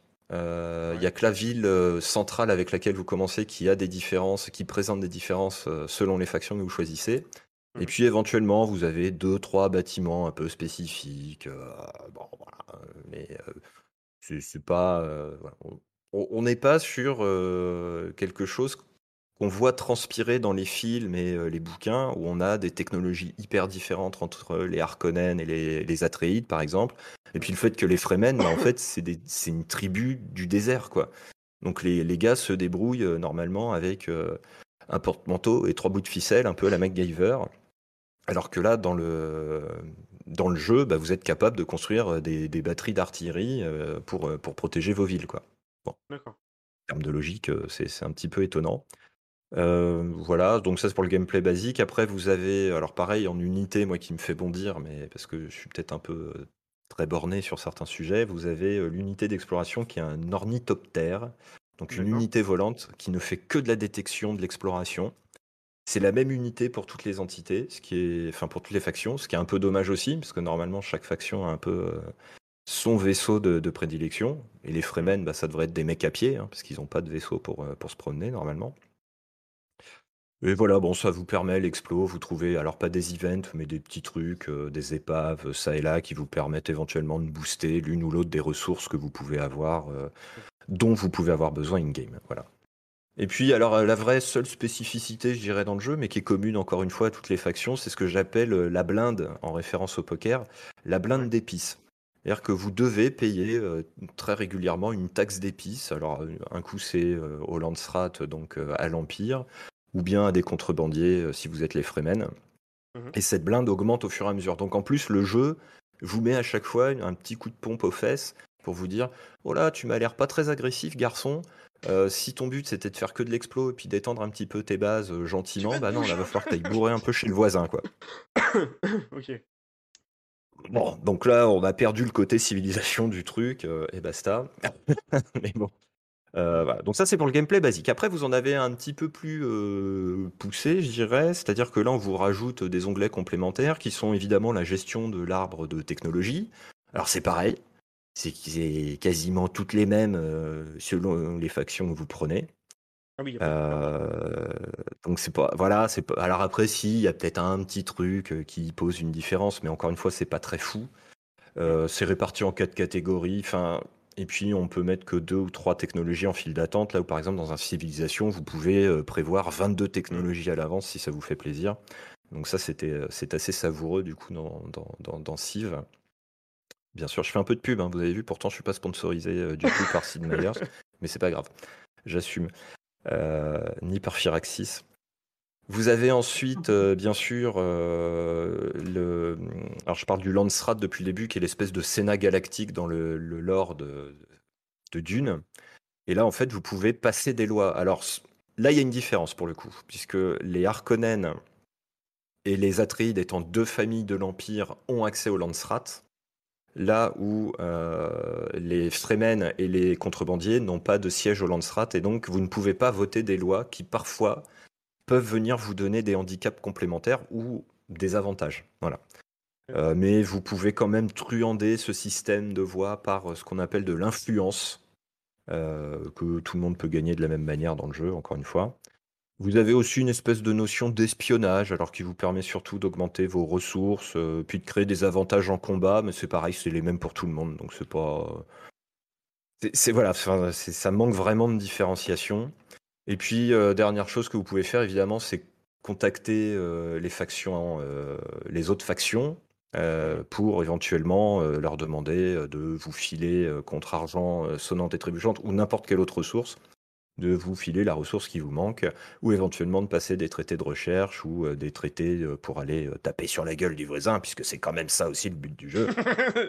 mais, mais voilà. Objectif, c'est un X4. Hein. Je crois que tu avais parlé de. de ouais, ouais, mais bon, tu vois, encore une fois, je, me mets typiquement à côté du. Enfin, je, me, je, je pense que ce qui a desservi ce jeu, dans mon avis, du coup, c'est d'avoir un civilisation en trame de fond ou même un Total War qui mm. n'est pas classé comme un 4X, mais que enfin, la série des Total War, on peut retrouver du 4X dedans un petit peu, ou en tout mm. cas cette, euh, cette philosophie de s'agrandir, s'étendre, euh, exploiter des ressources qu'on trouve, et puis évidemment aller taper euh, sur le voisin pour, pour agrandir son territoire. Et, comme j'ai ces deux, deux séries-là en arrière-plan quand je joue à Dune, et je lui ai redonné sa chance, hein, mine de rien, mm. non, en fait, c'est assez compliqué. Donc, Globalement, si je dois résumer, et euh, j'ai vu passer quelques, quelques commentaires euh, dans, dans, le chat, bien sûr. C'est un jeu alors qui pourrait devenir intéressant euh, quand on débloque un peu toutes les fonctionnalités, mais surtout si les, les comme c'est un early access, on peut peut-être espérer qu'il y ait un enrichissement du gameplay, peut-être une différenciation des. Hein, par rapport à ça. Alors, je t'avouerai que j'ai absolument pas regardé, euh, mais ce qui m'embête, c'est que quand je lis le, le message de la version Early Access, les mecs te disent bah, c'est juste des bugs euh, du système dans le jeu et de, l'interface utilisateur qu'on va améliorer, mais ils te parlent pas du tout de refondre éventuellement les mécaniques sur les factions, des trucs comme ça. Ce qui, à mon sens, quand même un petit peu embêtant. Et bon, et c'est vrai que ça donne du coup un peu un goût d'inachevé. C'est Oh ben on a voulu mélanger du 4X avec du RTS, ok super, sauf qu'on a pris que euh, la surface des deux, on les a mis ensemble, et puis ça devrait faire le job. Et en fait ça marche pas du tout, et je trouve que l'excuse d'avoir la licence d'une derrière, euh, je suis un petit peu... Euh, voilà, je reste sur ma fin. C'est un prétexte, t'as l'impression qu'ils ont, ils ont pris d'une pour foutre un jeu, puis au final c'est peut-être pas à la hauteur de d'une. Bah ouais, et puis parce que en plus si tu veux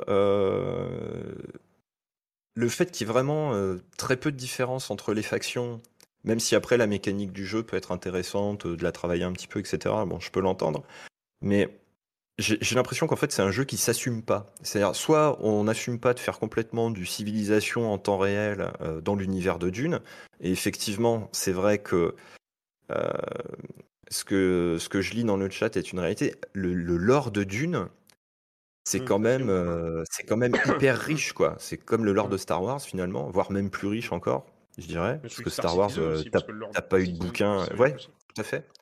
Et c'est ce qui fait aussi la richesse de ces jeux finalement.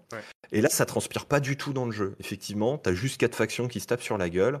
T'as pas du tout des enjeux avec, bah, je disais dans le chat, mais effectivement les Sardaukar, qui sont les, les forces de l'empereur, qui ont une, qui jouent un rôle là-dedans.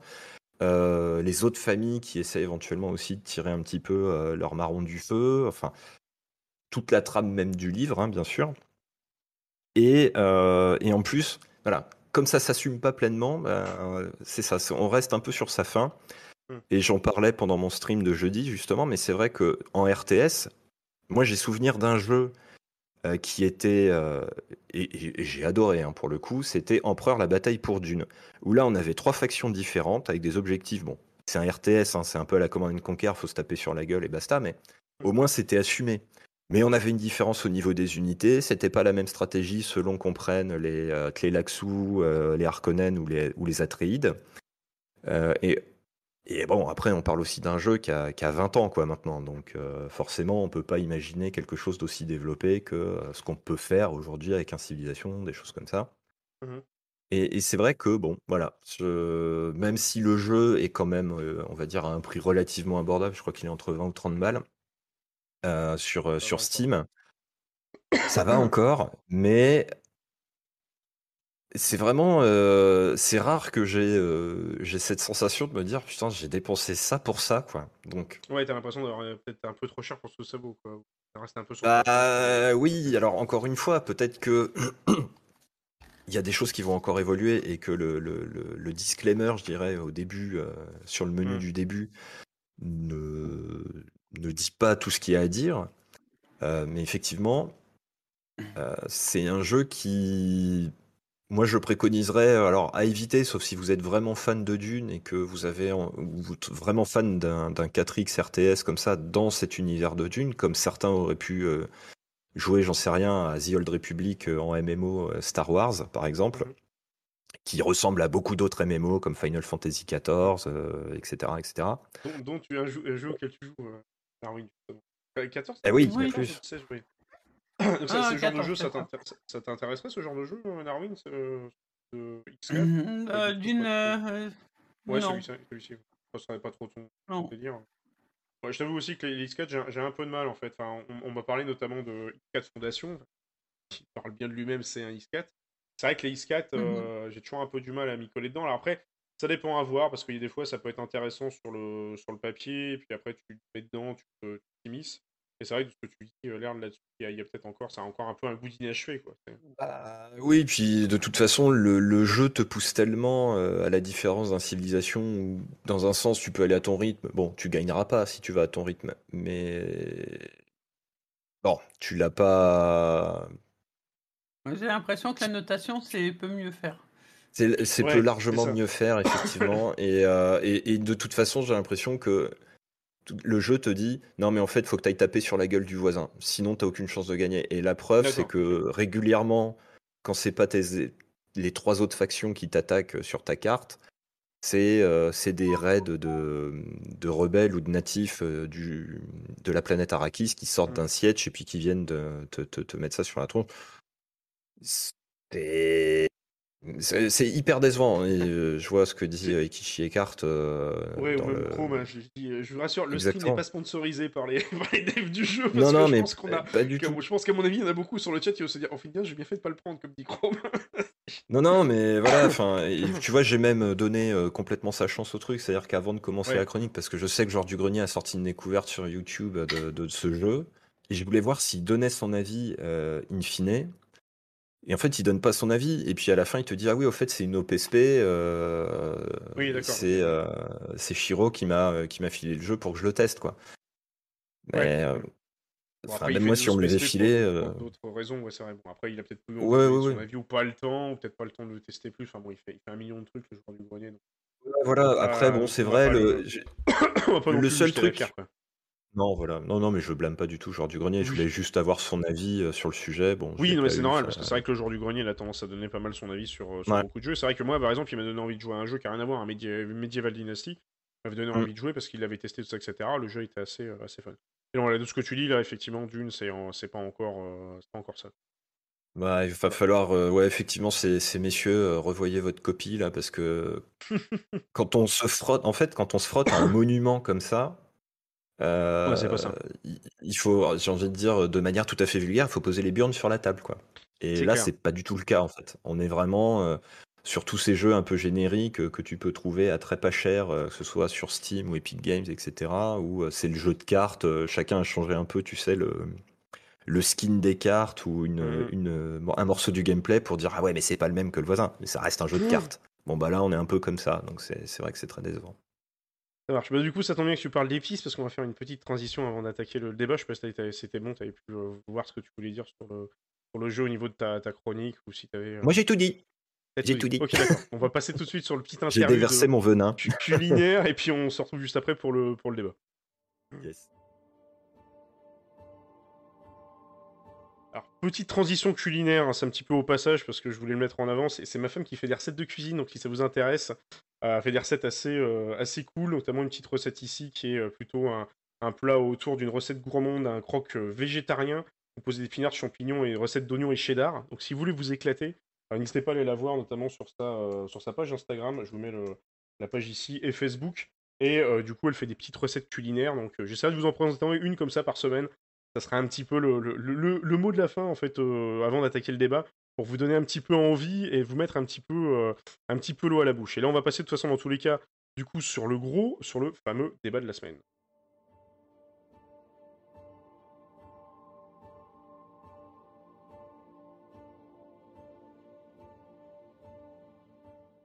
Du coup, le fameux débat de la semaine sur est-ce que Star Citizen a une communication difficile ou pas. Donc, on va essayer de passer en revue, en faire plusieurs étapes en fait sur le euh, là-dessus. On va essayer déjà dans un premier temps, on va rappeler euh, notamment ce que sont les méthodes de gestion de projet, comment ça fonctionne, parce que là, on a euh, quasiment, vous avez pratiquement en fait trois équivalents de chef de projet. Enfin, moi, je fais de la gestion de projet dans mon entreprise.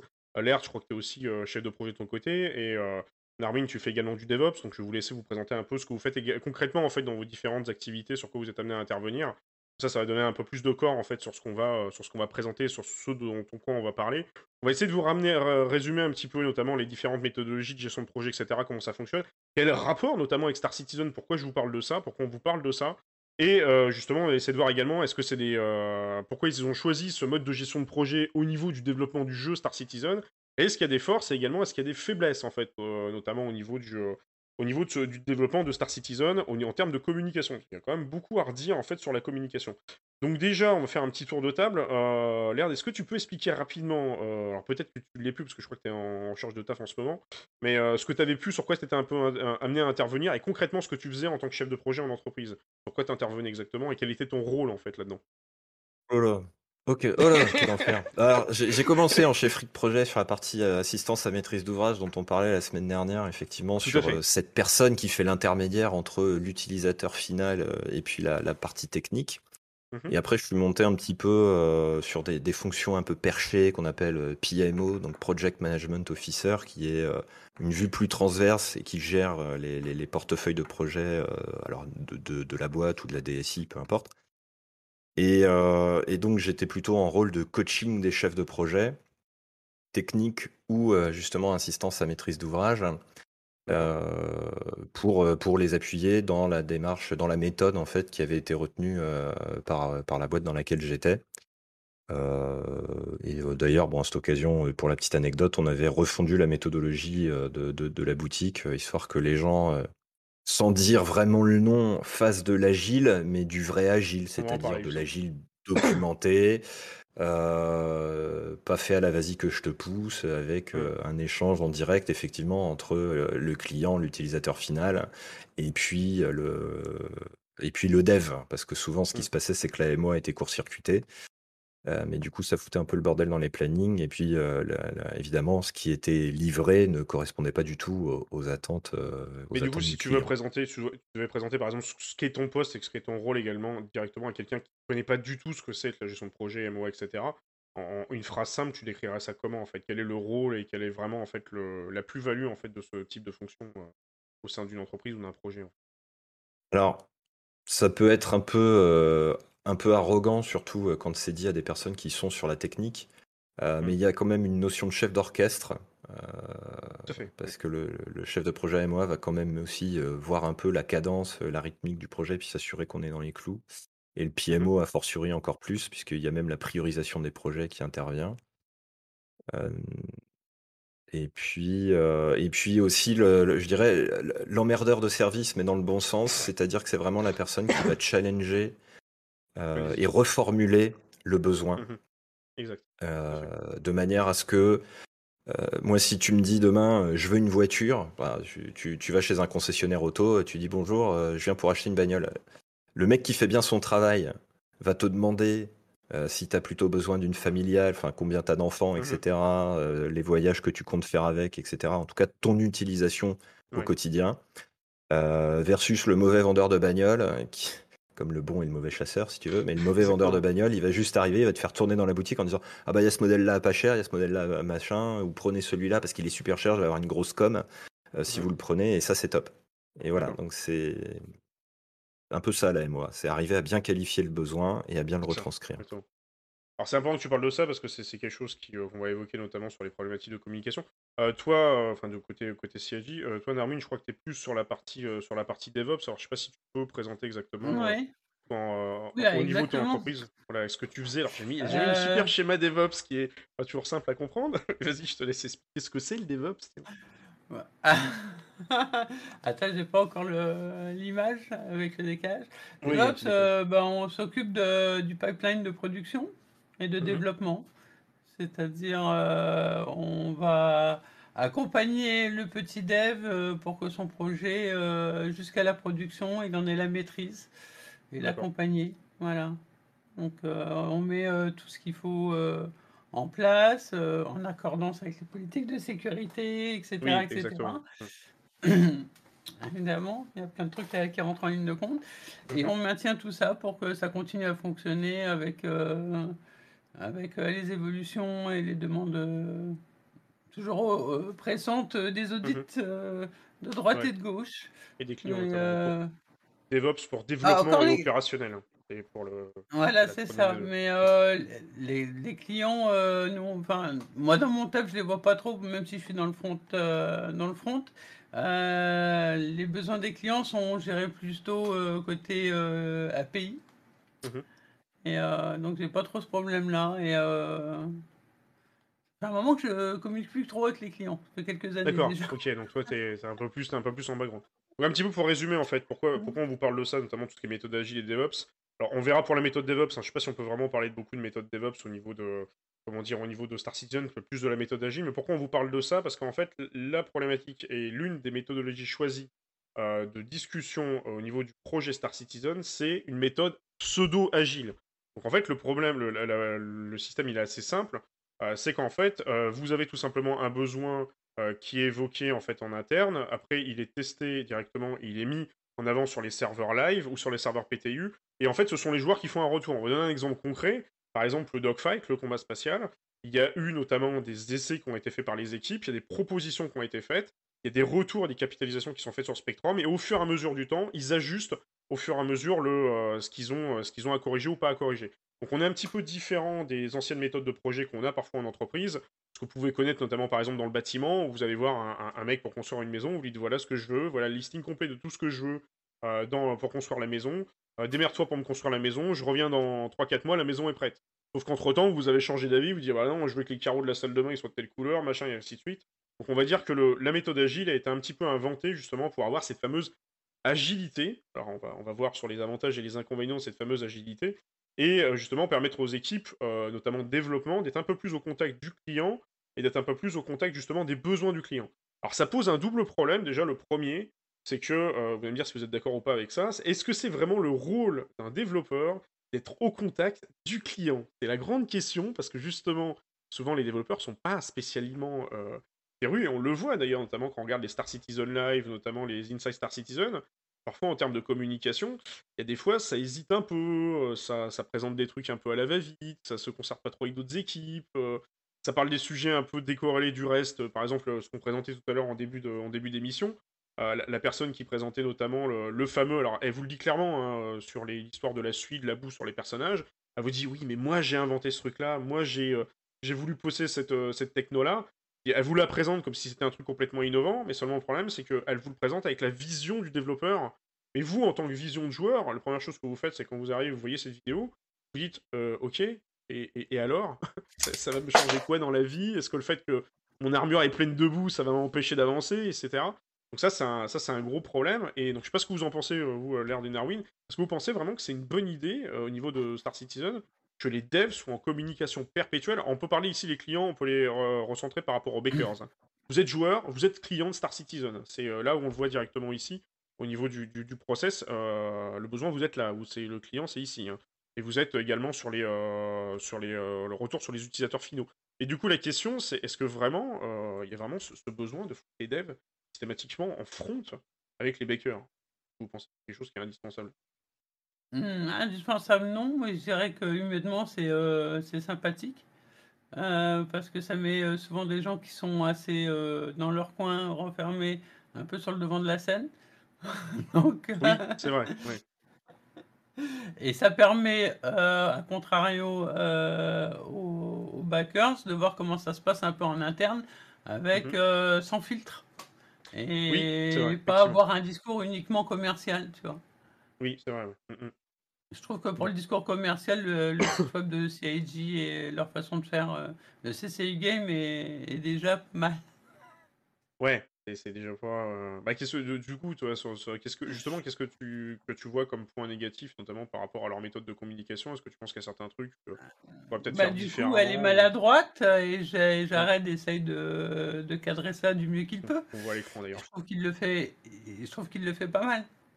Oui, c'est vrai. Bah, on, on le voit dans les Star Citizen Live, c'est un peu ça en fait. Les développeurs discutent directement, répondent aux questions des, euh, des joueurs. On en reparlait la semaine dernière, je crois, l'air avec l'histoire du parachute et du jetpack, où, euh, où tu Ouais. disais non, c'était quoi? C'était du parachute et de la boussole.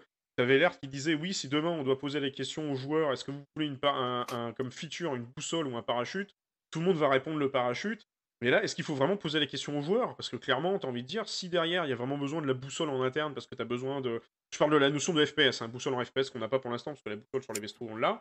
Mais c'est vrai que demain, si tu es un, développeur et que tu, fais un, post sur Spectrum et tu dis, vous voulez quoi? Une boussole ou, euh, ou un parachute et que tout le monde te répond un parachute, alors que la boussole, c'est ce qui est, le su- qui est super important, tu te dis, mais est-ce qu'il faut vraiment poser les questions quoi? Est-ce qu'il faut vraiment laisser aux, joueurs systématiquement la vie sur tout et leur demander euh, la vie sur tout Il y a des fois, je. Ah, J'ai un peu- Rien ne t'empêche d'avoir les deux. Ouais, Oui. c'est ça. De toute Ouais, façon, qu'est-ce que- euh, Qu'est-ce qu'on entend par les deux, Enfin, du coup? C'est-à-dire. euh, Bah, boussole et parachute. ah oui, Ah oui, d'avoir les deux. Non, mais c'était en priorité. oui, je vois ce que tu veux dire. non mais La priorité, c'est une alpha. Il y a pas. La, la priorité, c'est de tester des trucs, de s'assurer Oui. que ça marche, d'avoir des bases de, de, de machin pour pouvoir Mhm. continuer à développer dessus. Euh, on s'en fout de la priorité en fait. Euh, ça, ça reste une alpha et la priorité, euh, c'est de développer des choses qui vont être là quand le jeu Oui, on sortira. aura besoin, ouais. Mm, mm. Voilà. En, en sachant que c'est- compliqué de demander la priorité aux joueurs aussi, parce que forcément, il y a des priorités en interne, tu as des priorités par rapport à Squadron 42. Là, il avait donné cet exemple-là concret, effectivement, c'est vrai qu'il qu'il disait, ouais, mais euh, si on vous pose la question, c'est très bien, vous allez choisir le mauvais truc, et ça sera pas vraiment ce qu'on veut, quoi. Donc il y a toujours ça, il y a, il y a effectivement le, le- le fait qui, euh, communique de manière assez bizarre. Alors on peut, on peut repasser en revue hein, les, différents, euh, les différents canaux de communication, parce que là, on peut mettre notamment en avant un, un point qui est quand même assez crucial. Euh, Quand vous allez sur le site de Robert Space Industry, vous avez déjà comme canaux de communication, vous avez le Comlink, la partie community, vous avez le Spectrum, vous avez également la partie développement, vous avez l'issue de concile, vous avez les mails réguliers et tout, enfin l'issue de concile, ça c'est particulier parce que c'est pour les retours de bugs.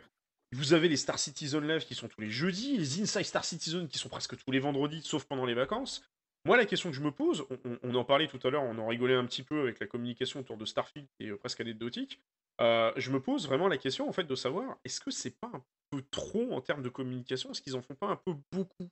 Parce que c'est il y, a- il y a des Bah, canaux de com. Je, je me mets à la place d'un joueur qui arrive sur Star Citizen. euh, savoir où vous trouvez l'info. euh, pas alors, bah, disons Ah, c'est- que ultra simple. hein? Bah, euh, Ouais, je sais pas, parce que, enfin, t'as, t'as- t'as- de toute façon, plus, t'es obligé d'avoir plusieurs canaux de communication euh, si tu veux être en contact avec ton client final. Te- tu, tu le sais aussi, Max Fly, je pense, Mm. parce qu'on a tous les deux une expérience sur la, la partie euh, support utilisateur. Euh, tu, tu vois bien que tu as des personnes qui vont préférer le contact direct, le téléphone, le mail, le, le- le- le ticket. Donc, tu retrouves un petit peu la même chose avec un Spectrum, un Comlink, un, euh, un Issue Council, où le Issue Council, bah, tu, tu mets ton ticket finalement. Mhm. Mais euh, c'est difficile de, de- de canaliser tout le monde sur un seul, euh, un seul et même média, parce que de toute façon, t'en as, ça va les faire chier. Celui qui passe par le Issue Council, tu lui dis je ne prendrai jamais en Oui. compte ta requête. Euh, si tu passes pas par le Issue Council, bah, le gars il va dire ok, bah moi ton jeu, j'ai testé, j'ai des trucs à te dire, mais ça me fait chier. Euh, si tu veux pas prendre en compte mon avis, bah tant pis, euh, le prends pas et puis basta Ouais. quoi. C'est clair. Euh, après, la, la vraie question, c'est au bout de la ligne, qui, qui gère effectivement ce, ce multicanal, qui est capable de, de tout rassembler, tout centraliser, et puis dire bon, bah en fait, euh, on a eu euh, 20 fois la même chose sur trois supports différents. Mhm. Donc peut-être qu'effectivement, comme disait Narwin tout à l'heure, bon, certes, il n'y a pas de priorité euh, franche sur une alpha, mais ça peut quand même orienter, si le désir est de répondre aux besoins des joueurs, ça peut quand même orienter euh, les, les devs et bug fix à, à Oui. fournir. Mais pour, pour aller un peu plus, en fait, c'est même pas. Alors, effectivement, oui, tu as raison, les, les canaux de communication, ils sont forcément différents par rapport à Dev, etc. Et tout. Mais moi, je pensais plus à quelque chose encore plus concret. C'est du style, est-ce que c'est nécessaire, par exemple, de faire un Inside Star Citizen toutes les semaines, un Star Citizen to Live toutes les semaines Est-ce que, par exemple, tu vois, concrètement, là, sur la, présentation qu'on a eue, notamment pour la suite, la boue, etc., est-ce que concrètement, je veux dire, ok, ils le font, c'est bien, c'est génial. Est-ce que ça aurait pas été mieux, par exemple, d'inclure ça directement euh, dans, euh, dans une présentation, genre une fois par mois, où on te dit voilà, un peu comme ce qu'il y a eu par exemple à la CitizenCon, on te présente une mission. Donc ça veut dire qu'on se met à la place du joueur qui va être concrètement dans une situation avec une mission. Et d'un seul coup, tu vois le mec qui se met au sniper, et puis tu vois une tempête de sable, tu vois l'arme qui s'enraye, ou tu vois le mec qui, euh, qui passe dans la boue, il y a de la boue qui se colle sur les vêtements, etc. Ça aurait peut-être été plus concret de montrer ça au sein d'un gameplay directement in-game, plutôt que de te faire un Inside Star Citizen pour te dire voilà, euh, écoutez les gars, euh, euh, j'ai développé ce truc-là, ou par exemple, on, le voit avec les, sprint reports, c'est un petit peu différent parce qu'on est sur des sprint reports. On voit vraiment, en gros, si tu veux, entre guillemets, l'environnement de développement avec le, PNJ qui s'excite devant les, devant les, comment dire, les, les, machines de bouffe. Mais là, tu vois, c'est différent la façon dont c'est présenté. Tu vois des codes, etc. Tu vois des, des vecteurs, ainsi de suite. Tu sais que tu es dans une, dans une comment dire dans un environnement de développement. Alors que quand le mec il présentait, je prends l'exemple concret tout à l'heure sur euh, la salissure sur les vêtements, t'as vraiment l'impression que le mec il te présente des images qui sont in-game. Donc quelque part t'as envie de lui dire mais ce truc-là tu il devrait l'enlever, le foutre dans un Inside Star Citizen que tu ferais une fois par semaine, qui serait réservé tout simplement à la présentation de, gameplay concret. Et ça serait peut-être plus concret que de présenter des briques comme ça. Je sais pas ce que vous en pensez, mais je trouve qu'il il y a des fois, il surabonde d'informations avec un seul canal, quoi. Euh, plusieurs insides dans la suite se valent pas tous les insides Est-ce qu'il n'y en a pas certains qu'il faudrait tout simplement squeezer et, mettre différemment euh, Peut-être que sur un seul inside par mois mmh. Avoir une meilleure qualité de contenu en, faisant moins de. Exactement, tout à fait. Un peu, exactement, un peu comme ce qu'on aurait sur la, la CitizenCon où euh, tout le monde était marqué par le. Euh, au lieu du mois, tu remplaces à l'année et tu allies à eux et euh, voilà. Oui, aussi, à la rigueur, oui. Alors là, tu pourrais faire un, méga truc avec un truc d'une heure ou avec un panel complet avec tous les développeurs. Ça pourrait être ça aussi, oui, effectivement. Je pense que ça. Il y, a deux choses qu'il faut voir parce qu'effectivement, il y a un aspect marketing où il faut qu'ils arrivent à, marcher suffisamment en rétention des backers et puis euh, de, séduction des nouveaux joueurs. Mmh et un utilisateur, et euh, je vois les messages dans le chat et euh, j'en vois aussi in-game dans le chat quand il y a un peu de sel et tout qui, qui se déverse. Les gens ont besoin de voir qu'il y a quelque chose qui bouge. Et, et c'est vrai sur tous les logiciels. Et donc, c'est-à-dire que même c'est, je, je, vois ce, cette communication hebdo de, de, deux manières. La première, c'est dire effectivement, écoutez les joueurs, on fait du job. Parfois, c'est du job qui se voit pas. Euh, parce que c'est régler des merdes techniques, c'est peaufiner tel et tel truc. Effectivement, visuellement, ça change rien dans le jeu. Ça va peut-être mm. pas vous apporter une performance en perf de fou furieux, mais euh, enfin une amélioration des perfs, pardon, en, FPS, etc. de fou furieux, mais on, le, on vous montre quand même qu'on bosse versus euh, un, truc qui serait euh, tous les mois, etc., où on serait toujours à, rager pendant un mois entier en disant putain, mais qu'est-ce qu'ils font cette bande de cons? C'est n'importe quoi. Et l'autre truc, euh, l'autre point de vue que je pourrais avoir, c'est quelque part, ça, te met aussi une pression quand tu es dans l'équipe de dev de mmh dire ah putain, en fait, on a un rendez-vous hebdo. Ah oui, d'accord. et c'est un c'est un peu le challenge, c'est un peu dire bah attention mon gars, faut avancer hein, parce que euh, moi je l'ai vu euh, dans de la gestion de projet, j'imagine que Narwin et toi vous l'avez vu aussi. Mmh tu, peux avoir des cas où tu dis au gars bon bah on se revoit dans un mois. Oui, et puis le mec pendant un mois. Et, le mec branle rien pendant trois semaines et puis la dernière semaine euh, il crunch comme un pourri et puis il, te, il te livre un truc de très mauvaise qualité.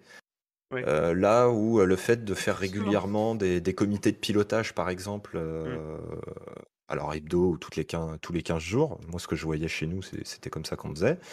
voilà, ça rassure d'un côté le client en disant bah, mmh t'inquiète pas, je t'ai pas oublié, je bosse pour toi. Et puis de l'autre côté, c'est aussi dire aux, dev, à l'équipe technique et même à la MOA, il faut que je fasse mes specs, il faut que je, je, code, il faut que je produise du contenu, il faut que je sois capable d'expliquer ce que j'ai fait pendant, pendant ma semaine. Quoi. Oui, tu, veux dire, ça sera un peu comme ce qu'il y a dans la méthode agile. Au bout d'un moment, as l'espèce de. À la fin d'un sprint, tu fais une petite réunion avec les utilisateurs finaux. Et en fait, la réunion des utilisateurs finaux équivalerait à l'Inside Star Citizen.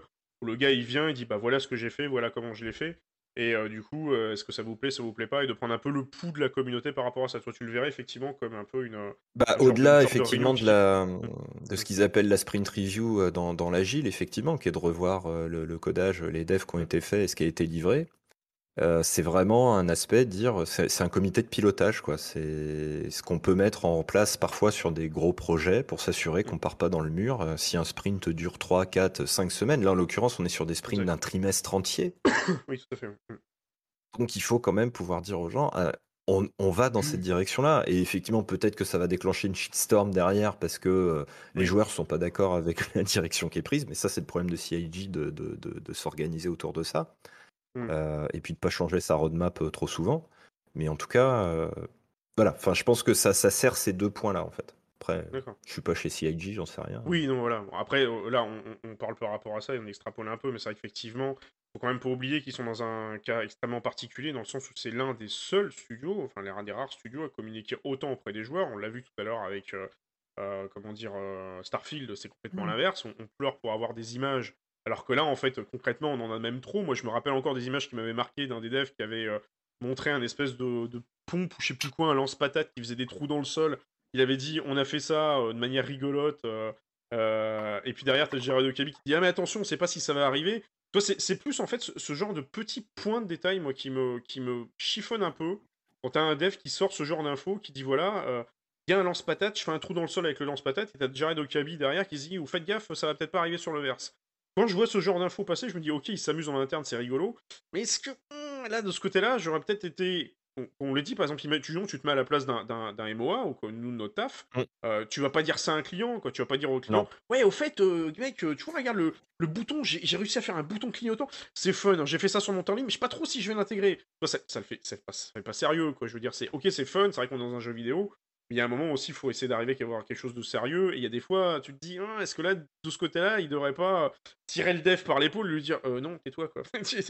si ça va Bah, pas, c'est- Tu sais pas. Et C'est ce qui ressort effectivement, et c'est déjà ce qu'on avait dit la semaine dernière, c'est qu'il y a quelque part un manque de rigueur, entre Oui. guillemets, et de filtre peut-être sur, les, sur, euh, sur ces points-là, euh, dans le sens où, euh, oui, les, les- les mecs, on leur laisse euh, le- toute la parole, ce qui, dans un sens, c'est bien, parce que pour euh, ce que ce, ce qu'on disait tout à l'heure sur est-ce que c'est bien que les textes soient... euh, soit mise en avant, etc. je pense que c'est très bien, mais il faut aussi qu'il y ait un garde-fou.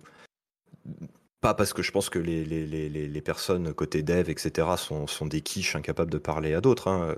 Pour l'avoir vu chez nous, euh, on avait des, des, des chefs, de pro- enfin, ce qu'on appelait des chefs de projet dev, mais en tout cas des, des responsables d'équipe dev, qui étaient parfois beaucoup plus calés que des assistants à maîtrise d'ouvrage sur leur Mm. sujet.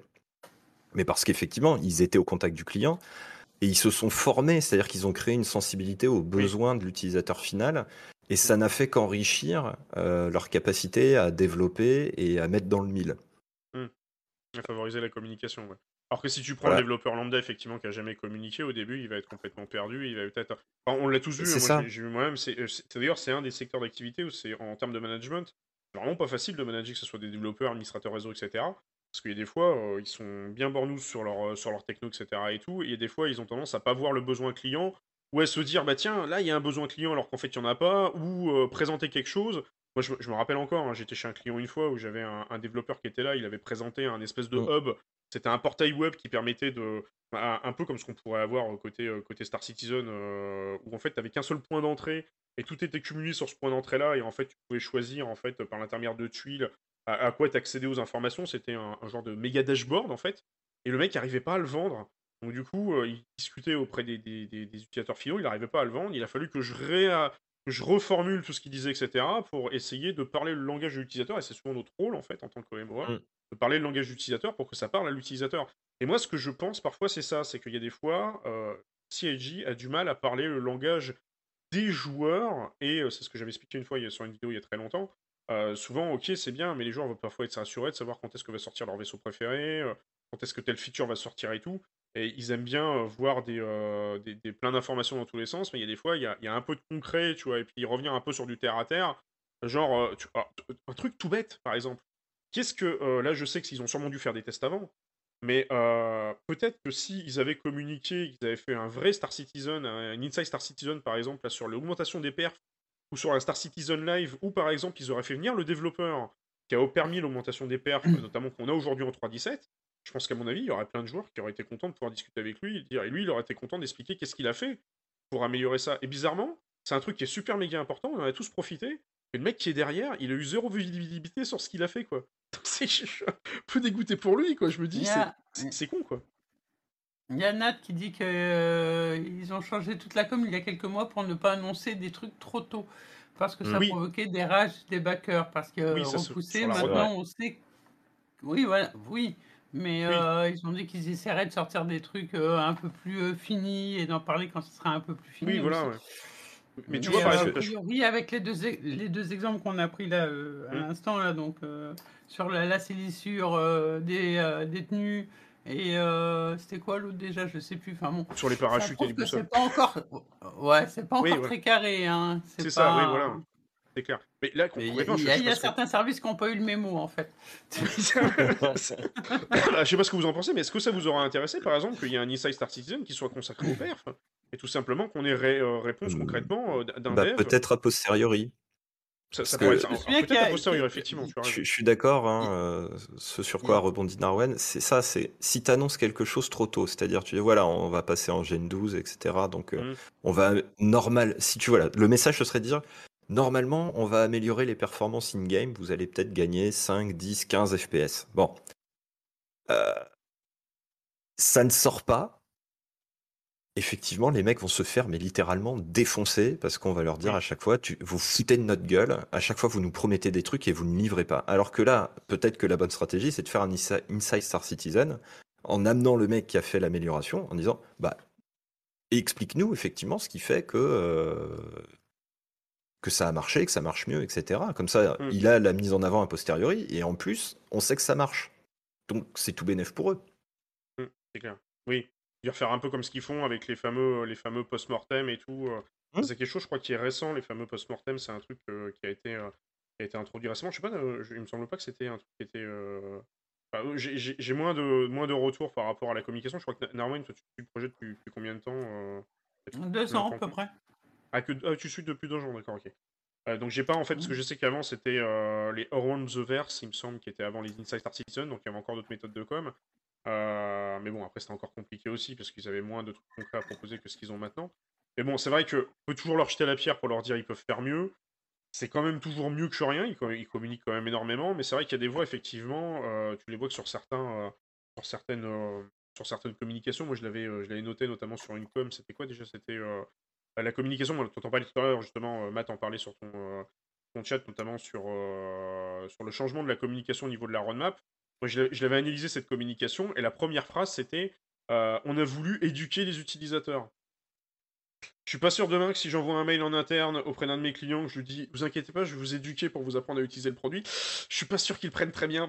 c'est vrai qu'il y a des fois, il y a des fois tu te dis hum, les gars, choisissez vos mots quand même parce que bon, ça peut être mal pris quoi. Et donc, euh, sens effectivement qu'il y a encore quelques petites euh, quelques petits ajustements. Alors moi j'en avais parlé euh, il y, a, très longtemps, c'était quand on avait fait le débrief de la CitizenCon. Euh, je m'étais dit, est-ce qu'il faudrait pas qu'ils payent une boîte de com pour faire ça? Alors évidemment, on peut toujours pas revenir sur les tarifs, sur les prix que, ça pourrait coûter. Je sais qu'il y a un mec qui est spécialisé en interne pour faire toutes les, vidéos qu'on voit un peu de temps en temps. Mais est-ce qu'il ne devrait pas y avoir un, spécial service communication qui, euh, justement, qui serait là en train de checker et passer en revue ce qui est dit, etc., avant de le filer à la communauté? Pour éviter que parfois, du coup, il y ait des euh, trucs un peu comme ce que tu dis, qui se fassent taper sur la tronche de, balancer un truc avant, ou que tu as un Jared Okabi qui soit là en train de dire, je vous voulais dans les Star Citizen Live, il est là comme ça en train de vous dire, je vous regarde, attention, ne dites pas que ce que j'ai, ce que j'ai pas dit, ne dites pas que Pyro va sortir dans deux jours, par exemple. Euh, je pense que là-dessus, ouais, il y aurait peut-être un peu besoin un peu plus de cadrage et un peu plus de, présentation factuelle pour éviter que ça, pour éviter que ça parte un peu dans tous les sens et que ce soit peut-être plus simple à suivre, notamment sur les Inside Star Citizen et Star Citizen Live, parce que des fois, j'avoue que c'est particulier. Euh, vous mmh. savez que la 4.0 arrive en fin d'année ou je vais vous spoiler On ne sait pas si la 4.0 arrive en fin d'année. On sait juste que potentiellement, ils ont indiqué dans un monthly report que euh, Pyro euh, devrait arriver dans le courant de l'année. Donc c'est toujours pareil. Ah, c'est, toi, c'est le genre d'infos qu'ils mettent dans un monthly report. Alors ça, c'est aussi un autre sujet. J'ai pu remarquer un truc qui est assez, qui est assez fun en fait, notamment avec CIG. C'est qu'il y a des fois, vous suivez des Star Citizen Live et ils vous sortent en plein milieu d'un Star Citizen Live de 1 heure une info super importante pendant 30 secondes. Et là, vous regardez le truc, vous vous dites, euh, mais ça mériterait limite un, un Issa Star Citizen dédié. Pourquoi vous en parlez pendant 30 secondes en mode, euh, en mode café, quoi? C'était, euh, je sais plus, c'était avec euh, Todd Papy, ils avaient parlé notamment euh, de tout le fait que derrière, euh, ils avaient complètement changé euh, euh, la méthodologie de gestion de projet en interne et qu'en fait, il y avait beaucoup plus de développeurs qui calaient sur Squadron 42.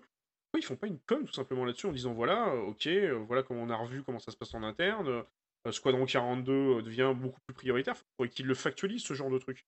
Parce que ça, à part des bruits de couloir ou des infos qui passent comme ça sur certains Star Citizen Live, ils mettent pas concrètement le focus sur ce genre de changement en particulier. Du coup, il y a des fois, c'est un peu bizarre de se taper un Star Citizen Live et choper une info super importante pendant 10 secondes.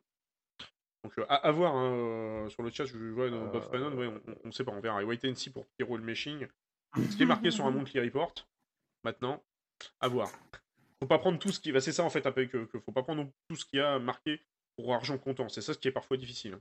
C'est là-dessus qu'ils sont notamment, notamment fait taper dessus. C'est pour ça qu'ils ont revu plusieurs fois la, la- comment dire, la, la méthodologie au niveau de la, euh, de la roadmap et euh, qu'ils ont refait complètement. D'ailleurs, on le voit, on peut regarder ici. Hein.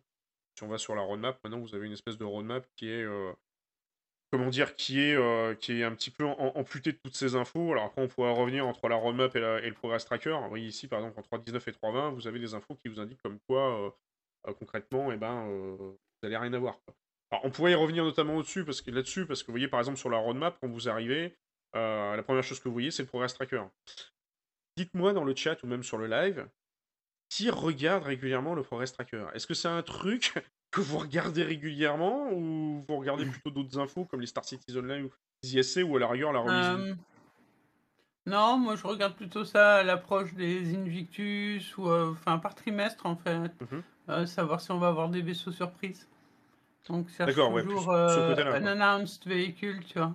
Mm, Ouais. Ouais, mais c'est pas, c'est pas un truc que tu décortiques en particulier. Je veux dire, tu vas pas y passer trois heures à décortiquer les infos qu'il y a là-dessus pour dire, bah tiens, euh, qu'est-ce qu'il y a comme info sur Une petite demi-heure histoire de une petite demi-heure à lire euh, ligne par ligne euh, s'il y a un truc euh, qui accroche ma vue quoi.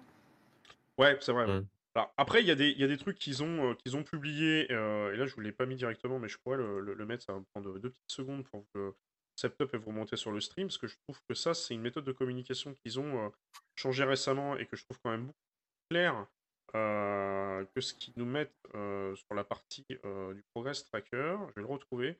Le problème, c'est qu'ils publient ça sur Discord, chose que je ne comprends pas. Euh, c'est alors ouais, c'est que je l'ai. Voir le setup et vous l'afficher directement à l'écran. Vous allez voir de quoi je parle dans quelques secondes. Tac. Deux fenêtres. Hop. C'est cette fameuse info euh, qui est juste là. Je vais l'agrandir tout simplement ici. Alors, allez, désolé, on, on voit pas. Attends, je suis con, j'aurais dû faire ouvrir l'original. Ça aurait été beaucoup plus simple et j'aurais dû mettre ça sur le navigateur web euh, que je suis bête. Euh, faire comme ça. Et on va revenir sur le navigateur web qui est juste là. Ça ne s'affiche plus, c'est magnifique.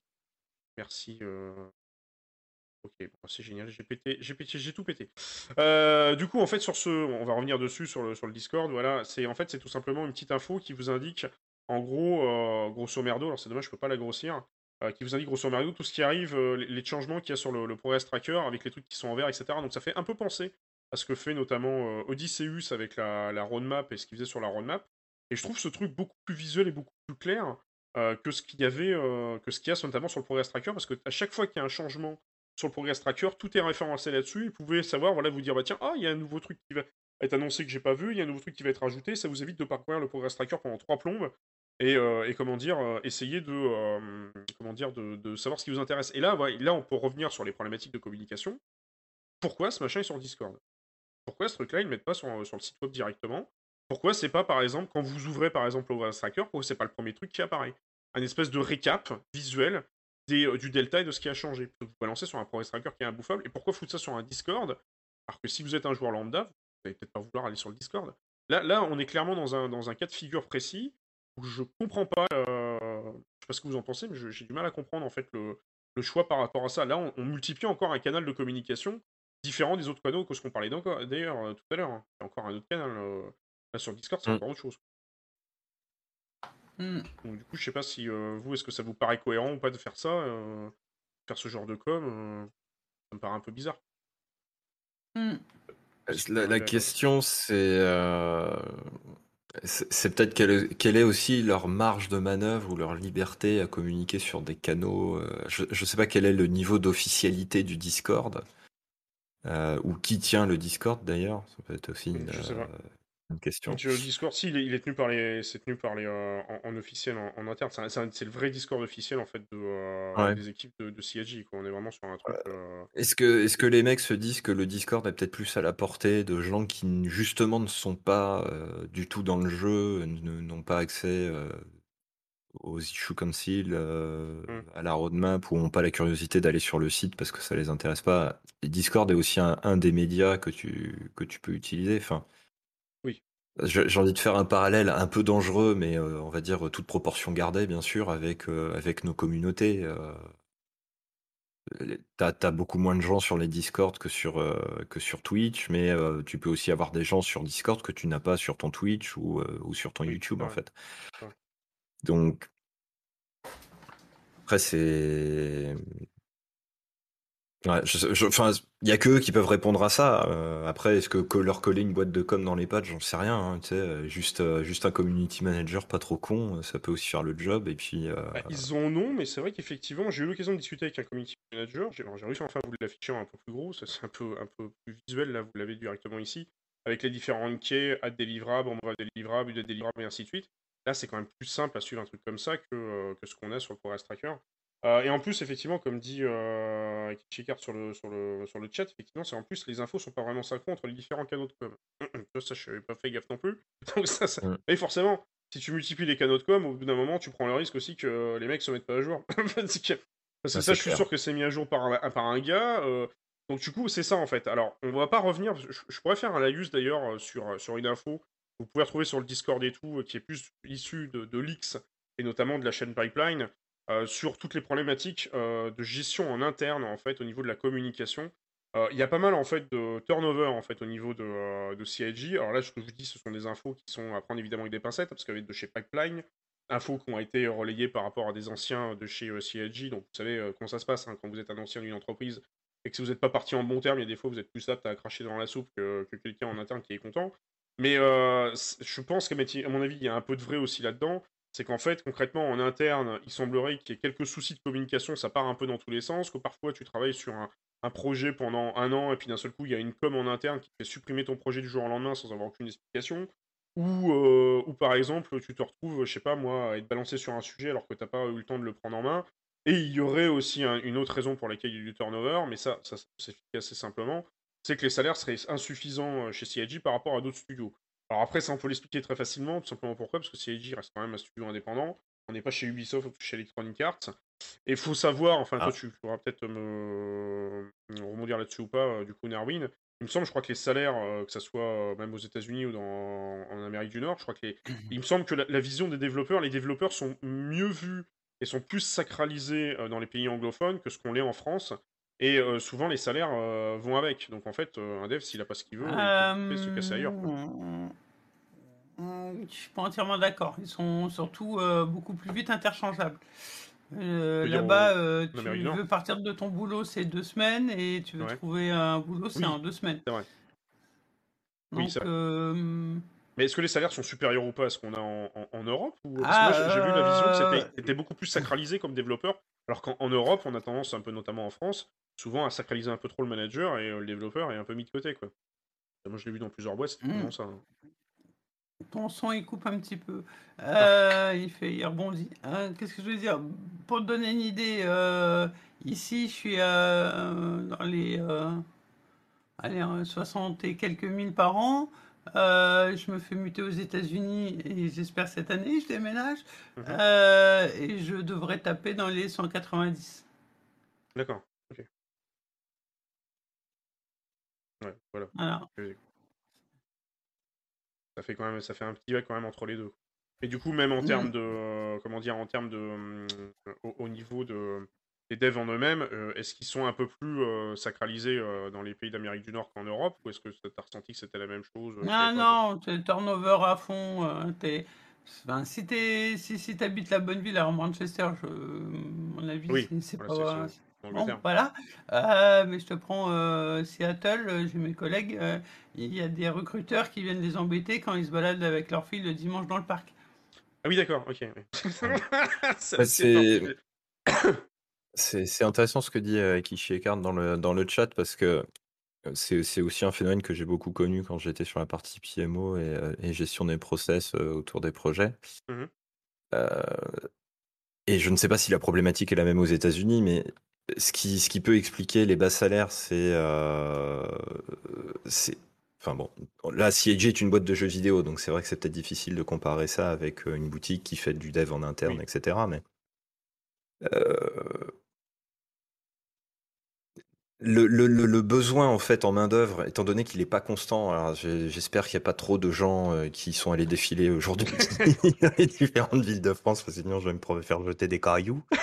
Et, euh, mais je, je parle de manière complètement apathique. Hein. Euh, Je suis pas du tout en train de prendre parti en disant que c'est bien cette manière de fonctionner, mais euh, sur, des, projets, euh, il y a des sujets où on va avoir besoin d'un renfort de main-d'œuvre, effectivement, et puis d'autres cas où c'est euh, plutôt euh, clean, on a vidé la roadmap et on a besoin de, moins de gens parce qu'on fait juste du maintien en conditions opérationnelles.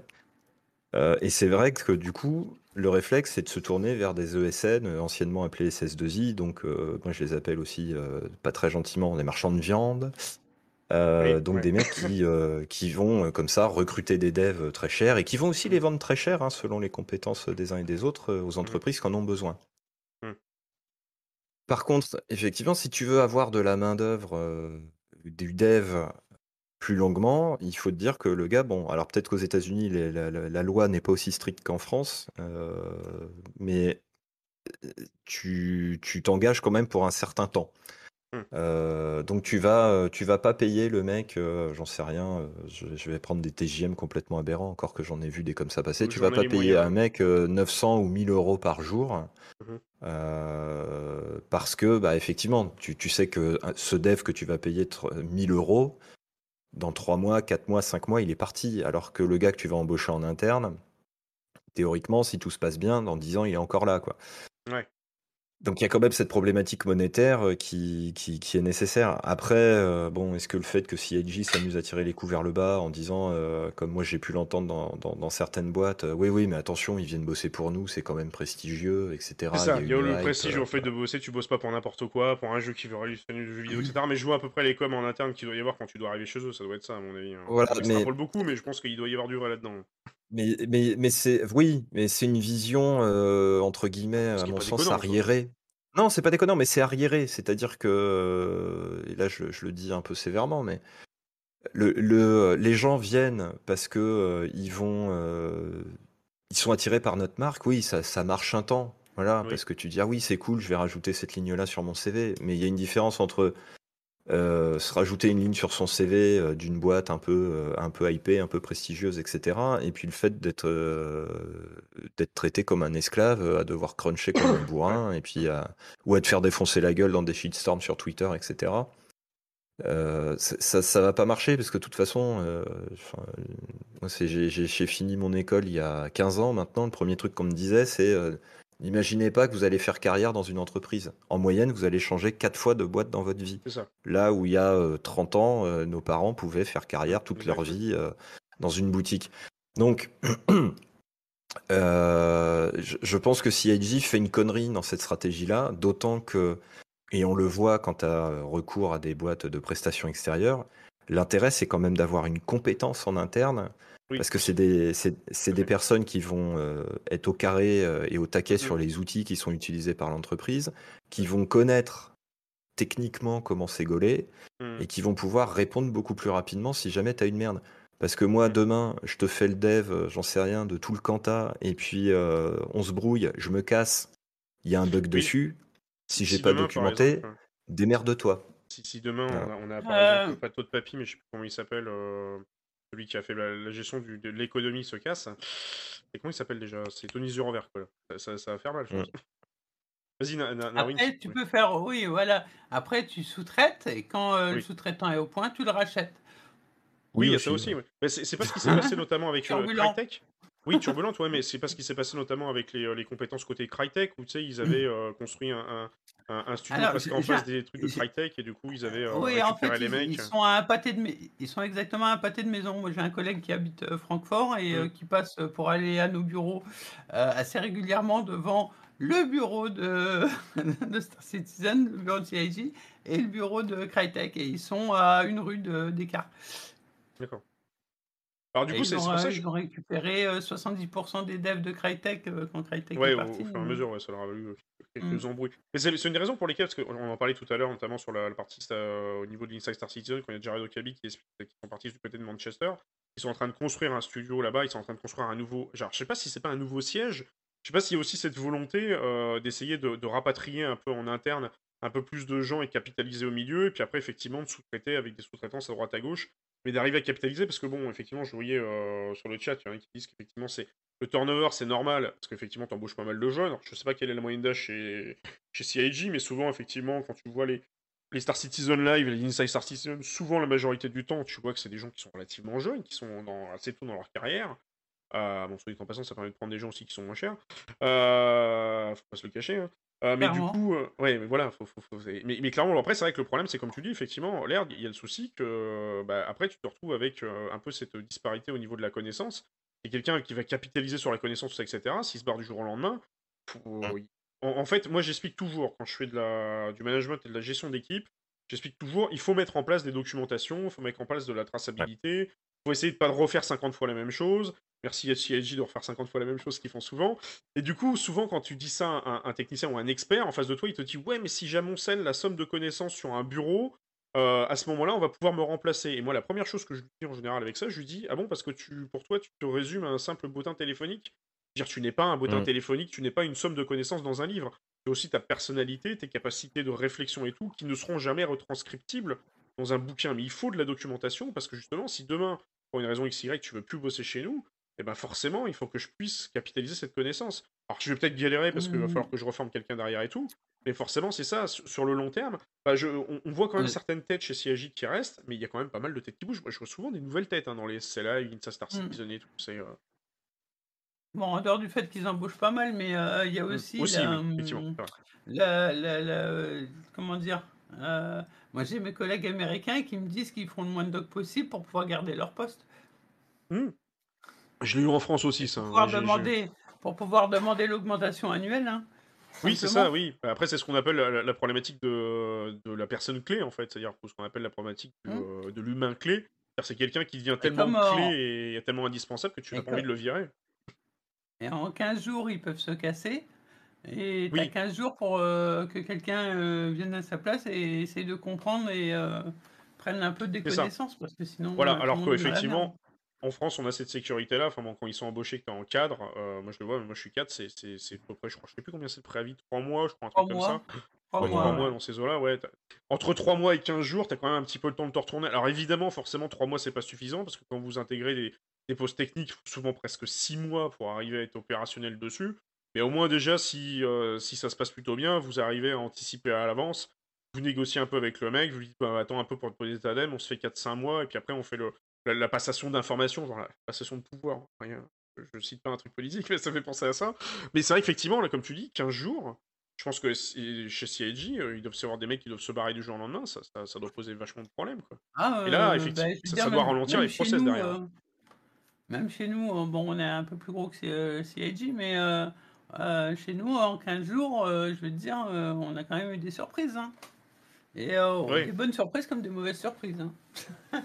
Pareil. C'est- euh, mais tu sais que, et je, c'est- je rebondis sur ce que Amanda dit dans le, dans le chat, c'est vrai, hein, moi je, j'incitais aussi énormément euh, toutes les personnes qui bossaient euh, dans la DSI où j'étais à documenter. Et effectivement, euh, l'idée de dire, euh, ouais, mais si je documente tout, je suis remplaçable.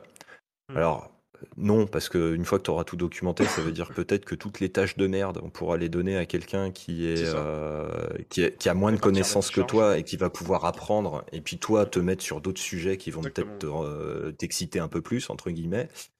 Euh, ça va aussi, si tu dois partir, te permettre de partir l'esprit tranquille sans te Mhm. demander si euh, tout ce que tu t'es fait chier à produire pendant X années, euh, ça va pas être jeté à la poubelle, parce que le après moi le déluge, ça commence à devenir la règle, malheureusement.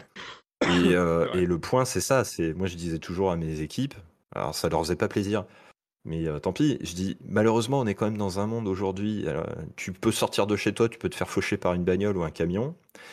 Euh, quand c'est pas euh, te prendre une balle perdue d'un illuminé dans les transports en commun, etc., ou ton avion qui se crache parce qu'un blaireau mmh. a mal fait le contrôle technique. Te casser la figure dans les escaliers au taf aussi. Hein, mais voilà, en plus, voilà, ou un accident encore plus bête que ça. Mais, c'est ça, c'est juste dire, au-delà de l'aspect, entre guillemets, denrée échangeable au sein de l'entreprise, Mm. C'est juste dire que euh, bah non, c'est pas forcément qu'on veut se débarrasser de toi, c'est peut-être qu'un jour, euh, pas de bol, euh, il y a une saloperie qui va te tomber dessus et puis c'est tout le truc qui va être dans la merde. Mm, Donc si t'es arrêté trois mois parce que t'as un accident de travail et que personne n'a été capable de reprendre ton job, ça veut dire que t'es trois mois de retard et à un moment, il va falloir y rattraper. Hein. Donc aussi, il y, a un autre problème, alors là c'est plus contextuel lié notamment au Covid-19, c'est ce que j'ai vu dans les, dans les informations de côté pipeline, c'est qu'il y avait pas mal de, développeurs qui voulaient pas retourner au taf, en fait, tout simplement. Ils voulaient pas retourner sur site. Ça les faisait chier parce qu'ils se sont dit, bah c'est bon, pendant deux ans, on était euh, tranquille à la maison, on a l'habitude de bosser à distance, et maintenant, on n'a pas envie de revenir parce que soit on n'a pas envie de devoir côtoyer les collègues, soit on n'a pas envie de se faire manager par un manager qui va te casser les pieds toutes les cinq minutes. Et euh, il y, a beaucoup de boîtes qui ont été euh, qui ce genre de truc, effectivement, et des gens sont partis, etc. et tout. Il y a eu pas mal de turnover à cause de ça. On était vraiment dans une situation assez particulière. Et ça aussi, c'est quelque chose qu'il faut prendre en compte. C'est quelque chose qu'on parlait tout à l'heure des problématiques de communication. Euh, on parlait de la problématique de communication entre euh, les utilisateurs, c'est-à-dire que nous, en tant que joueurs, et euh, le studio, donc les difficultés et tout. Les difficultés, là, on parle surtout des difficultés de communication qu'il peut y avoir en interne et tout. Mais le problème, c'est que c'est lié. Si en interne, vous avez du mal à communiquer ensemble et que derrière, effectivement, ça se passe pas très bien, bah, ça se ressent aussi sur la communication externe. Donc ça, du coup, à mon avis, il y a dû avoir pas mal de ralentissement et du retour à la normale a dû avoir pas mal de ralentissements en interne pour les euh, pour euh, comment dire pour sortir des nouvelles features et ainsi de suite. Et encore, on leur jette la pierre, mais franchement, ils se démerdent quand même plutôt pas mal. Il nous faut quand même des features qui sont quand même assez plaisantes, ils nous ramènent quand même pas mal de contenu. Et euh, derrière, on a quand même un jeu qui avance. Donc malgré tout ce qu'on cite depuis tout à l'heure et toutes les problématiques qu'il y a depuis tout à l'heure, ils ont quand même un jeu qui avance. Donc ça, on, faut quand même leur tirer notre chapeau par rapport à ça. Parce qu'il il y a plein de studios, on peut prendre un exemple concret, par exemple Beyond and Good Evil 2, chez Ubisoft, ou de le studio assimilé de chez Ubisoft, il y a eu plein de problèmes en interne, le jeu est en train de tomber aux oubliettes, et il n'y a plus de jeu, quoi. Alors que Star mm. Citizen, ils continuent, ils sont toujours là, les mecs. Je pense que là-dessus, on peut pas leur enlever ça, en fait. Je sais pas ce que vous en pensez, pour finir un peu sur une note un peu plus positive. C'est quand même, euh, c'est quand même un sacré... Euh, c'est ce que c'est un peu sur la miniature que j'ai mis. En fait, ils jouent au funambule, les mecs. C'est un peu comme un chat, ils arrivent à se rattraper sur leurs pattes, et ils arrivent malgré tout à avancer. Hmm voilà, je, sais pas si toi tu avais autre chose à rajouter, l'air de même Narway, n'hésitez pas avant qu'on clôture sur le, sur le mot de la fin, du coup, directement. Euh. Mmh, non, non, non, après, oui, euh, de toute façon, tout exercice de communication euh, de base est un, est un exercice un peu à la con, parce que c'est ce que je, Quand tu reçois tes, formations, on t'explique toujours que bon, tu as un émetteur, un récepteur, hein, donc celui qui parle, celui qui écoute. Euh, mais sauf qu'en fait, tout autour de cette discussion, euh, il y, a, euh, y a du bruit. Donc ça peut être mmh. des idées parasites ou vraiment du bruit physique qui vous empêche de vous comprendre. Et puis après, il y a les cadres de référence des uns et des autres. Et du coup, le cadre de référence d'une équipe technique, c'est clairement pas le cadre de référence d'un joueur que je qualifierais de lambda, c'est-à-dire qui s'intéresse pas forcément au projet, qui en a rien à foutre de la technique et qui démarre juste le truc pour se vider la tête. Euh, donc à partir du moment et donc finalement, même s'ils parlent anglais tous les deux, euh, ils parlent pas la même langue. Mmh. Parce que, euh, parce que peut-être que tu vois, quand toi tu as dit la phrase qui t'a choqué, on, va éduquer nos utilisateurs. Bah, eux l'ont dit avec un cadre de référence qui est ben, on va les éduquer dans le sens on va leur expliquer un peu ce qu'on fait et peut-être qu'ils vont être un petit peu moins euh, casse-couilles entre guillemets. et c'est clairement un petit peu moins, voilà, un petit peu moins exigeants sur, euh, sur, sur les choses, mais parce qu'on va leur faire comprendre la difficulté qu'il y a derrière. Là où toi, tu perçois le éduquer comme quelque chose de, bah, je vais me faire un peu, enfin, je sais pas, je, peut-être j'anticipe euh, ce que tu pensais vraiment, mais euh, bah, disons, mais moi j'ai pas besoin d'être éduqué, je sais comment ça fonctionne, euh, je travaille dans le dev, etc. Euh, tu, voilà, tu vas pas me faire la leçon, sale con.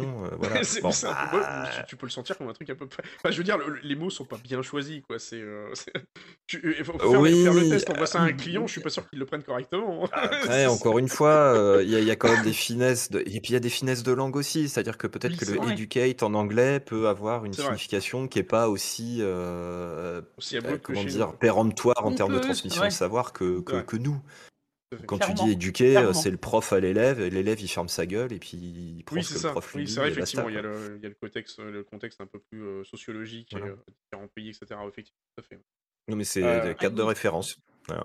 Alors, je sais pas s'il y avait d'autres questions ou pas sur le, sur le chat, parce que j'ai passé en, en revue rapidement et euh, il y a toujours des pavés de kilomètres, donc j'avais toujours un peu du mal en fait à lire tout ce qu'il y avait. Euh, euh, toi, Marketing Manager, ce ne sont pas un lead manager, un ensuite dans le marteau et l'enclume, survie comme tu peux entre les deux.